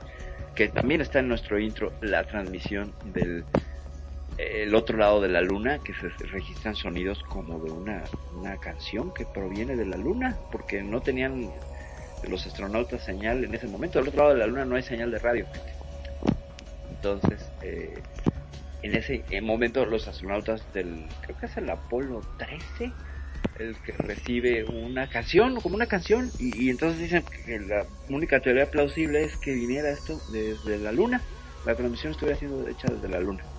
Y hay todo- toda una teoría, eh, una, una teoría de, de conspiración que dice que tanto como no hemos llegado a la luna, como hemos llegado más lejos. Y que lo que nos venden son, son ilusiones. Ilusiones, pobres de nosotros. Eh, ¿A qué te refieres con que era de oro, mi queridísimo abuelero? Me perdí, disculpa, hazme, hazme la... hazme la... A lo mejor estaba hablando todavía del famoso retrete, capaz que era de oro. Ah, del salió- retrete de oro, claro, claro, claro, claro. Ah, sí, del retrete de oro. No, no era de oro, fíjate que estaba hecho de unos composites muy comunes como la fibra de carbono y así. No, no, no, o sea, sí, 23 millones de dólares que fue el gasto de desarrollo y todo, e incluso ganaron esa licitación. Y, y bueno, sí, lo del retrete, ¿no? ¿Sabes? Nombre propio cuando- tiene, ¿eh? También tiene un nombre, ¿no? El retrete. Sí, sí, sí. Universal. Waste Management System. Ahí está, el, el sistema universal de desechos. no es retrete, o sea, no puedes decirle voy al WC, voy al UFSC, y no son las duchas. Sí, bueno, pero cosas como esas tan que me parecen absurdas, pero no son requeridas, ¿por qué? Pues porque las condiciones en ingravidez son otras y para que vean que andar en el espacio no es nada barato y es una cosa terrible y lo he dicho muchas veces en este programa, no somos una especie La hecha para andar en comida el espacio claro. la comida. No, la historia del sándwich que metieron en el justamente en el Apolo 17. Hay una historia. Se supone que los astronautas ya saben, comen esta comida de astronauta que es como pasta dental con sabor a carne. Y que dicen que no es la gran cosa, que sabe horrible, pero bueno, entonces comen esta pasta. Y por ahí hay la historia de que uno de los astronautas metió de contrabando un sándwich. un sándwich. Entonces, pues, con, ¿por qué pasta? Porque la pasta es densa y es más fácil capturar una partícula que si estás con este salsa, ¿sabes? Que, que flote y, y que incluso deje, deje migajas. Entonces una migaja se podía meter en cualquier conducto y causar un desastre. Y entonces Tapar los pisos, ¿no? Exacto, como les pasó a los del Apolo 11, a los del Apolo Apolo 13. Apolo 13 fue la misión fallida, fue el Apolo 14 o el 15 el, el sándwich. No, no fue el 17. Bueno, entonces mete el sándwich a este tipo, ¿no? Y cuenta por ahí que, pues sí, que el otro estaba echándose su sándwich y que le dijeron, oye, pero ¿de eso dónde salió? No, pues no quieres, este, no quieres compa. No extrañas, no, esa pasta de dientes es horrible. No, pero que, o sea, lo hicieron súper eh, eh, oculto y que después ya dijeron la travesura, ¿no? Ya que habían, estaban retirados y todo. Pero ciertamente había un riesgo por haberse llevado el sándwich.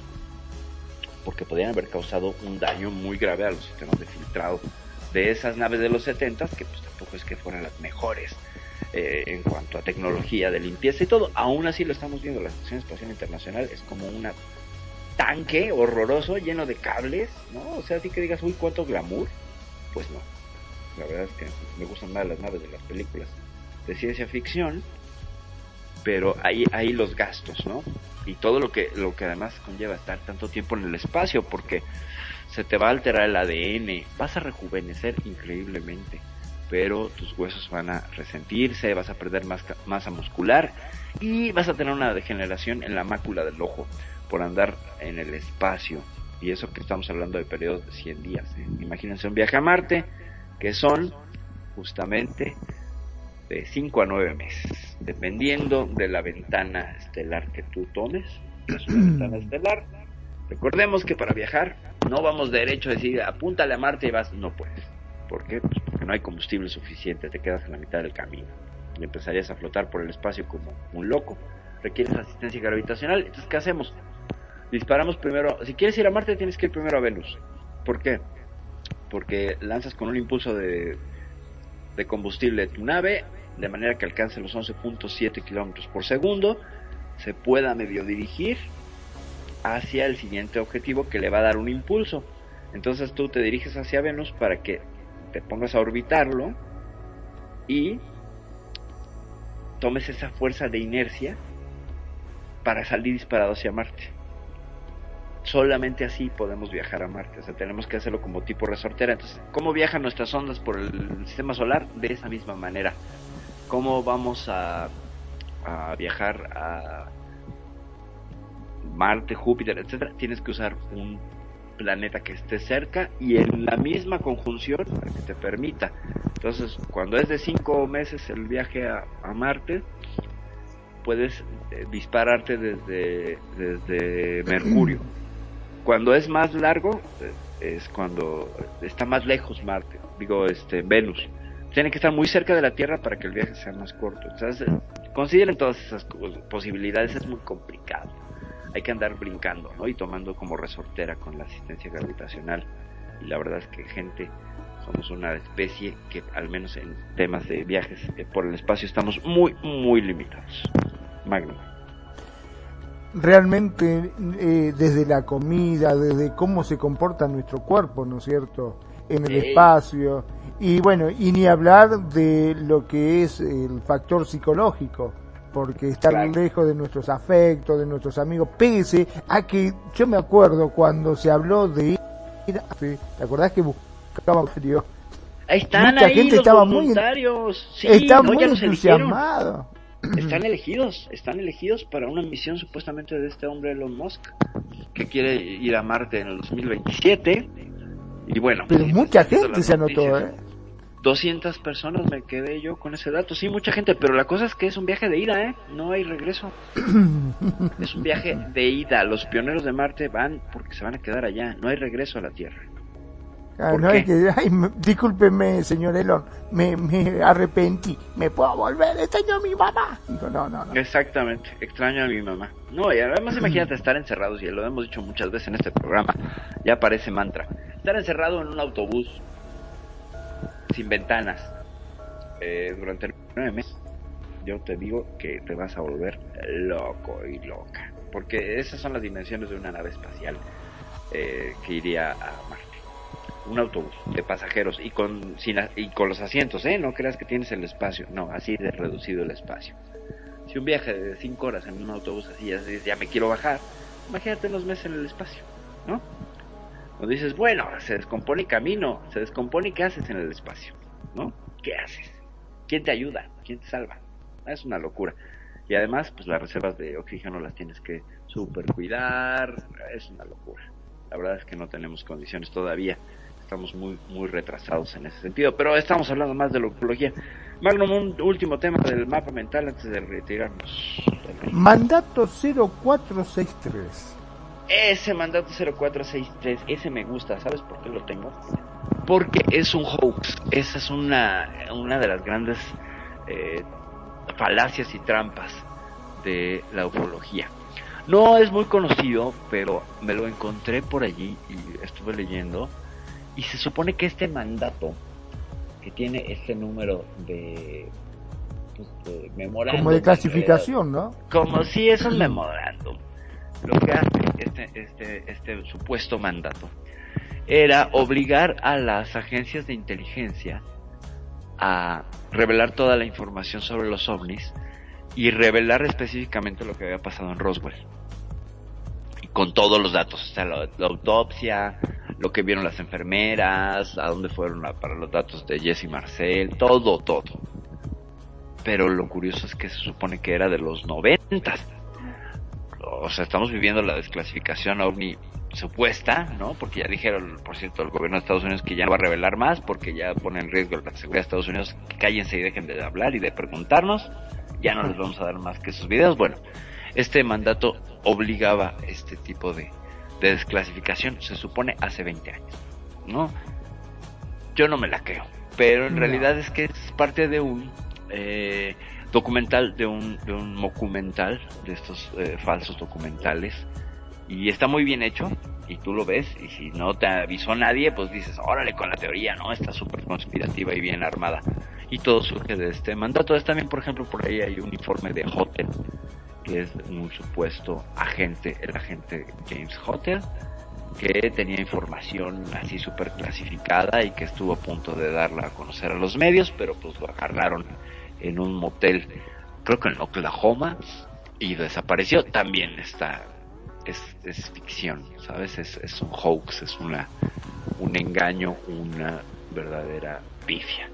No existen esos dos, pero los pongo ¿por qué? Pues porque son referentes en, el- en la historia de la ufología como los grandes engaños, como la autopsia a alguien, ¿no? Que fue La un famosa montaje, autopsia. que fue un montaje, ciertamente, pero mira que generó un millón de dólares. Pero alguien se vio beneficiado con eso. Claro que se vio beneficiado los dos eh, eh, creadores. Se supone que lo que hacían, o sea, ellos se defendían diciendo que habían visto la autopsia a alguien real, pero que estaba tan deteriorado el material de la eh, Lo que habían filmado. original que era más conveniente replicarlo y que dadas las condiciones pues no tenías como los médicos estaban con la cara tapada pues no le restaba importancia a la, al documento histórico pues la identidad X de cualquier persona lo que importaba era el alien. Y entonces pues pusieron un, muñeco de látex no y esta autopsia alien pues es más falsa más falsa que una moneda de tres pesos. Pero pues por ahí anda. Aunque se supone que está la historia de que está basada en una autopsia real ¿no? que, que se vio que sí lo vieron. Que sí tuvieron acceso a estos documentos que curiosamente se perdieron no pero bueno eso con la autopsia alien de 1900 que era no como 2008 por ahí no que fue revelado. Ahora todo esto, ¿no? La información que llega, ¿cómo haces para darte cuenta que no es fake, que son noticias falsas? Porque lo que hacemos normalmente, la mayoría, cuando te enteras de una noticia, tratás de buscar información como para cotejar a ver qué hay al respecto. Pero, claro, estamos hablando de sitios que es como quien dice, eh, chisme de, de, Chisme, de conventillo. claro. Que viene y dice, ah, no sabés, me enteré tal cosa. ¿Y cómo sabés? Para poder corroborar si lo que te dice es Claro, cierto lo vi en el periódico Record, ¿no? Exacto. ¿No sabes noticias del James Webb? Ah, porque lo leí en el periódico Record. Y esto es una noticia verídica, gente. El periódico Record no publica noticias sobre los descubrimientos del James Webb. Digo, está padre que la cultura llegue a todos los estratos, que se promueva y todo eso está muy bien. Pero el tratamiento es el peligroso porque suele el periódico Record también replicar historias como el asteroide que va a acabar con nosotros o no mencionar cosas como la reciente misión DART muy interesante que me tocó, bueno, no me tocó porque estoy inocioso, me lo encontré, la verdad es que ni tenía el interés, pero me lo encontré y lo voy a ver. Y sí, la misión DART que hizo que le arrojáramos un objeto a un asteroide para ver si podemos cambiar su trayectoria. Y me tocó ver el momento en vivo que no se vio nada, ¿verdad? Pero pues bueno, fue emocionante porque se aplaudieron todos y yo dije, ah, pues como monito de circo voy a aplaudir también. Pero ¿Y es interesante porque es el primer... eh, hay dos asteroides eh, eh, cercanos a la Tierra. Pero se logró Eh, cambiar la sí, dimos. No hay datos todavía. Es que fue tan pequeño el impacto que no hay datos. O sea, de cuenta, le pegaron y ahora van a ver, según ¿Qué la pasó? trayectoria que llevaba a la trayectoria propuesta, tienen que pasar cierto tiempo para ver si hay un cambio. ¿Sabes? O sea, no es que le pegara y se moviera en ese momento en cámara, ¿no? Que lo que todo el mundo quería ver. No. O sea, llegaron, se levantó polvo y ya. Eso fue todo. Ah, Fue como darle a un, una ballena, darle con una un rifle de aire comprimido, caneca, sí. con un rifle de aire comprimido y esperar a que cambie su trayectoria. Puede ser que sí, pero obviamente en el suponiendo que la, la ballena no se moviera por sí misma y fuera en inercia, es probable que el rifle de aire comprimido eh, sí la, la cambie de trayectoria. O sea, esa es la, esa es la apuesta con la misión DART, ¿no?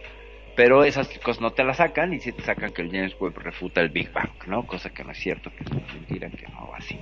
Pero eh, qué bueno que la- las noticias lleguen por todos lados. ¿Cómo se verifica la información? Pues mira, en temas de, de, de, por ejemplo, astronomía, pues hay ciertos sitios que son interesantes y que son afamados como, como las revistas, la revista Nature, que es una revista científica que presenta papers, es decir, investigaciones de científicos que las ponen para su revisión a pares, es decir, que las subo a la revista Nature después de un proceso larguísimo de selección para que otros eh, científicos eh, verifiquen mis investigaciones y entonces me digan, ah, sí está a pares. Cuando tú ves un artículo de un científico que tiene muchos nombres, son todos los que lo han revisado y han comprobado que la, eh, la, la hipótesis es, es teoría, ¿sabes? Y, que es, y es comprobable. Entonces, eh, por ese lado, pues vas y buscas artículos científicos que están revisados por pares. y por Pero en materia de ufología, pues cuáles pares, ¿no? claro. tienes que seguir. ¿Cuál es el que, el que, quién es la autoridad, no? Porque Ahí convengamos que hay muchos sitios conspiranoicos que están constantemente mandando información y que se supone que son datos fidedignos y que son datos ultra secretos y Es vos correcto. mirás los documentos y tienen hasta sellos y tienen escrito Sí. y tachado que vos decís, "Mm, será, no será. Ya no se ve tan real, ciertamente. Claro. Eh, en ese sentido yo sigo mucho a MUFON, que es esta agencia de recopilación de avistamientos. Ellos son muy estrictos en cuanto a no emitir juicios, sino solamente hacer un compilatorio geográfico y temporal de avistamientos. O sea, haz de cuenta, en Mar del Plata viste este objeto que volaba así, tengo evidencia, lo subes a MUFON. Y otra persona, si es el mismo caso, es la misma fecha, entonces ellos los van agrupando, ¿sabes? Y vas apareciendo en el mapa con fechas y todo, y es un compendio, pues, cuya seriedad está basada en el documento visual y lo estrictos que son en verificar coordenadas. Ah, eso es lo importante, que verifican, ¿no? Cada, cada suceso, porque constantemente están saliendo y vos te das cuenta que después surgen. Ah, sí, hay unos muy fa- hay unos muy fakes. No, ellos ellos ellos verifican eh, la, la cuestión geográfica. No verifican si el, el video es falso o no. Eso le tocaría a otra a otra entidad eh, que también es amateur y que se encarga de, de ver si este ovni es falso o no. Y ellos, pues es un grupo de fotógrafos y de expertos en, en, en- en efectos especiales que tienen por ahí un, un- un sitio. Entonces yo sigo MUFON, ¿por qué? Pues porque es un registro de histórico del, del fenómeno OVNI y entonces tienen una sección de recopilación mm, con mucha seriedad porque lo que hacen es desde la hemerografía, es decir, los periódicos, que dijeron los periódicos de este evento? Hay registros militares a los que haya podido yo pedir acceso y me los dieron. Es decir, si en la base Holoman, por ejemplo, hubo el 25 de diciembre de 1966, vieron un ovni y quedó registrado en los radares, tú puedes pedir acceso a esa Claro. información. Y entonces por ahí van construyendo casos que están sustentados, ya sabes, en esta triada de, de seriedad. Ah, avistamiento de testigo con documento ahora en video, antes era fotográfico o de cine, ahora es en video. Nosotros tenemos una cámara todo el tiempo y que hubiera al menos dos entidades de radar registrándolo, una de preferencia una militar y si la, la otra es eh, civil, pues un aeropuerto. Entonces, eh, si tiene estas tres, estas tres, es que es muy buen documento, ¿no? Y pocos. Ah, bueno, otro, hay otro, hay otro factor, hay otro requisito, que sea el mismo evento tomado de diferentes ángulos. Ah, eso también, mira vos, importante. Ajá, sí. eso, le da, eso le da más seriedad. si tú ves un, un registro de una nave que ha sido tomada por tres fuentes diferentes, en la misma hora y ciudad, estamos hablando de que no es algo que se creó en un video, ¿sabes? Claro, Ya porque acordate que con la inteligencia artificial vos mismo me mostraste Ahora que sí. se puede hacer cualquier cosa. Sí, y también videos. Entonces ahora con las sí, ciertamente es un peligro. Entonces esa, esa es la verificación que se lleva con. Pero bueno, yo creo que con esto cerramos más algo para que y ya. La verdad que sí. eh, bueno, por mi parte podría darte las gracias porque realmente sigo quedando fascinado en cada programa con toda la información que va recopilando y tu capacidad para memorizar es impresionante ese mapa mental que hiciste que está muy bien hecho Bonita verdaderamente. capacidad para memorizar cada programa como cinco veces. Discúlpeme, no me acuerdo. Pero bueno, qué bueno que tienes esa fe en mí, mi querido sí, Dale, sí, sí, no, no, no, está bien. Este, no, realmente me gusta cómo lo enfocás y cómo este, das argumento de la información que, que se da, ¿no? Que es lo importante acá, como siempre decís. Mi nombre es Magnum Dacun, transmitiendo en vivo y en directo de Mar del Plata, República Argentina. Como siempre digo, gracias, gracias por estar ahí, gracias por elegirnos, gracias por hacer de Radio con sentido su radio. Y gracias también a todos los que nos siguen a través de los podcasts, que cada vez son más, y sobre todo de España. La gente de España nos sigue muchísimo, es impresionante. Muchas gracias porque de todas partes del mundo, sí, nos están siguiendo y ven nuestros podcasts. A todos ellos, gracias, muchas, pero muchas gracias. Sean felices, el resto son solo consecuencias. Parti. Mi queridísimo, bueno, muchas gracias, gracias por, por las cuestiones técnicas para hacer posible este programa, por acompañarme y por creer que tengo buena memoria. La verdad es que sí, muchos programas digo, ya no me acuerdo y voy a hacer este otro y etcétera, pero bueno, eh, yo con muchísimo gusto les comparto lo que sé de este tema que me apasiona, me gusta mucho, me parece que tiene historias muy muy interesantes cómo se van ligando y por eso es que creé ese mapa mental de cómo está ligado el paperclip con María Orsi, con Lee Glock, con, ¿sabes? Porque eh, mi idea es que en algún momento todos terminan emparentados unos con otros. Eh, yo nada más quiero decir por parte de Charlie que nos dice excelente programa, muchas gracias Charlie, también felicidades a ti Magnum. Bolero querida, gracias por escucharnos, muchas muchas gracias. Nos dice gracias por el ameno programa, qué bueno que lo pasaste bien. Esa es la idea, luego hasta hacemos chistes si quieres. este, podemos podemos aportar a, a ese a ese tema. Bueno, pues yo soy Priscila Vela, esto fue Euforia. No sé qué número de programa, la verdad es que no le llevo cuenta a esto, pero eso es parte del secretismo de este programa. Y por acá nos dice Charlie que saludos a Bolero Carami. Muy bien. Pues bueno, ya también somos programa, programa de, de enlace entre usuarios de Second Life. Yo soy Priscila Vela, ya me voy.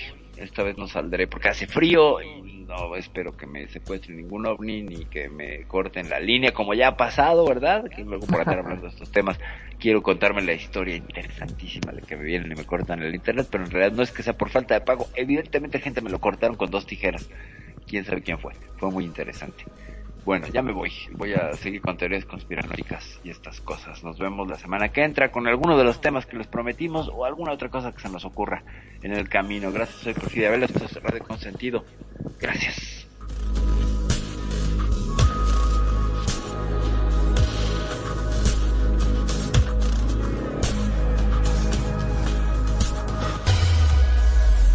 La buena música. Solo la puedes escuchar por aquí. Radio Consentido, consintiendo tus sueños. Tu mejor opción en radio por Second Life.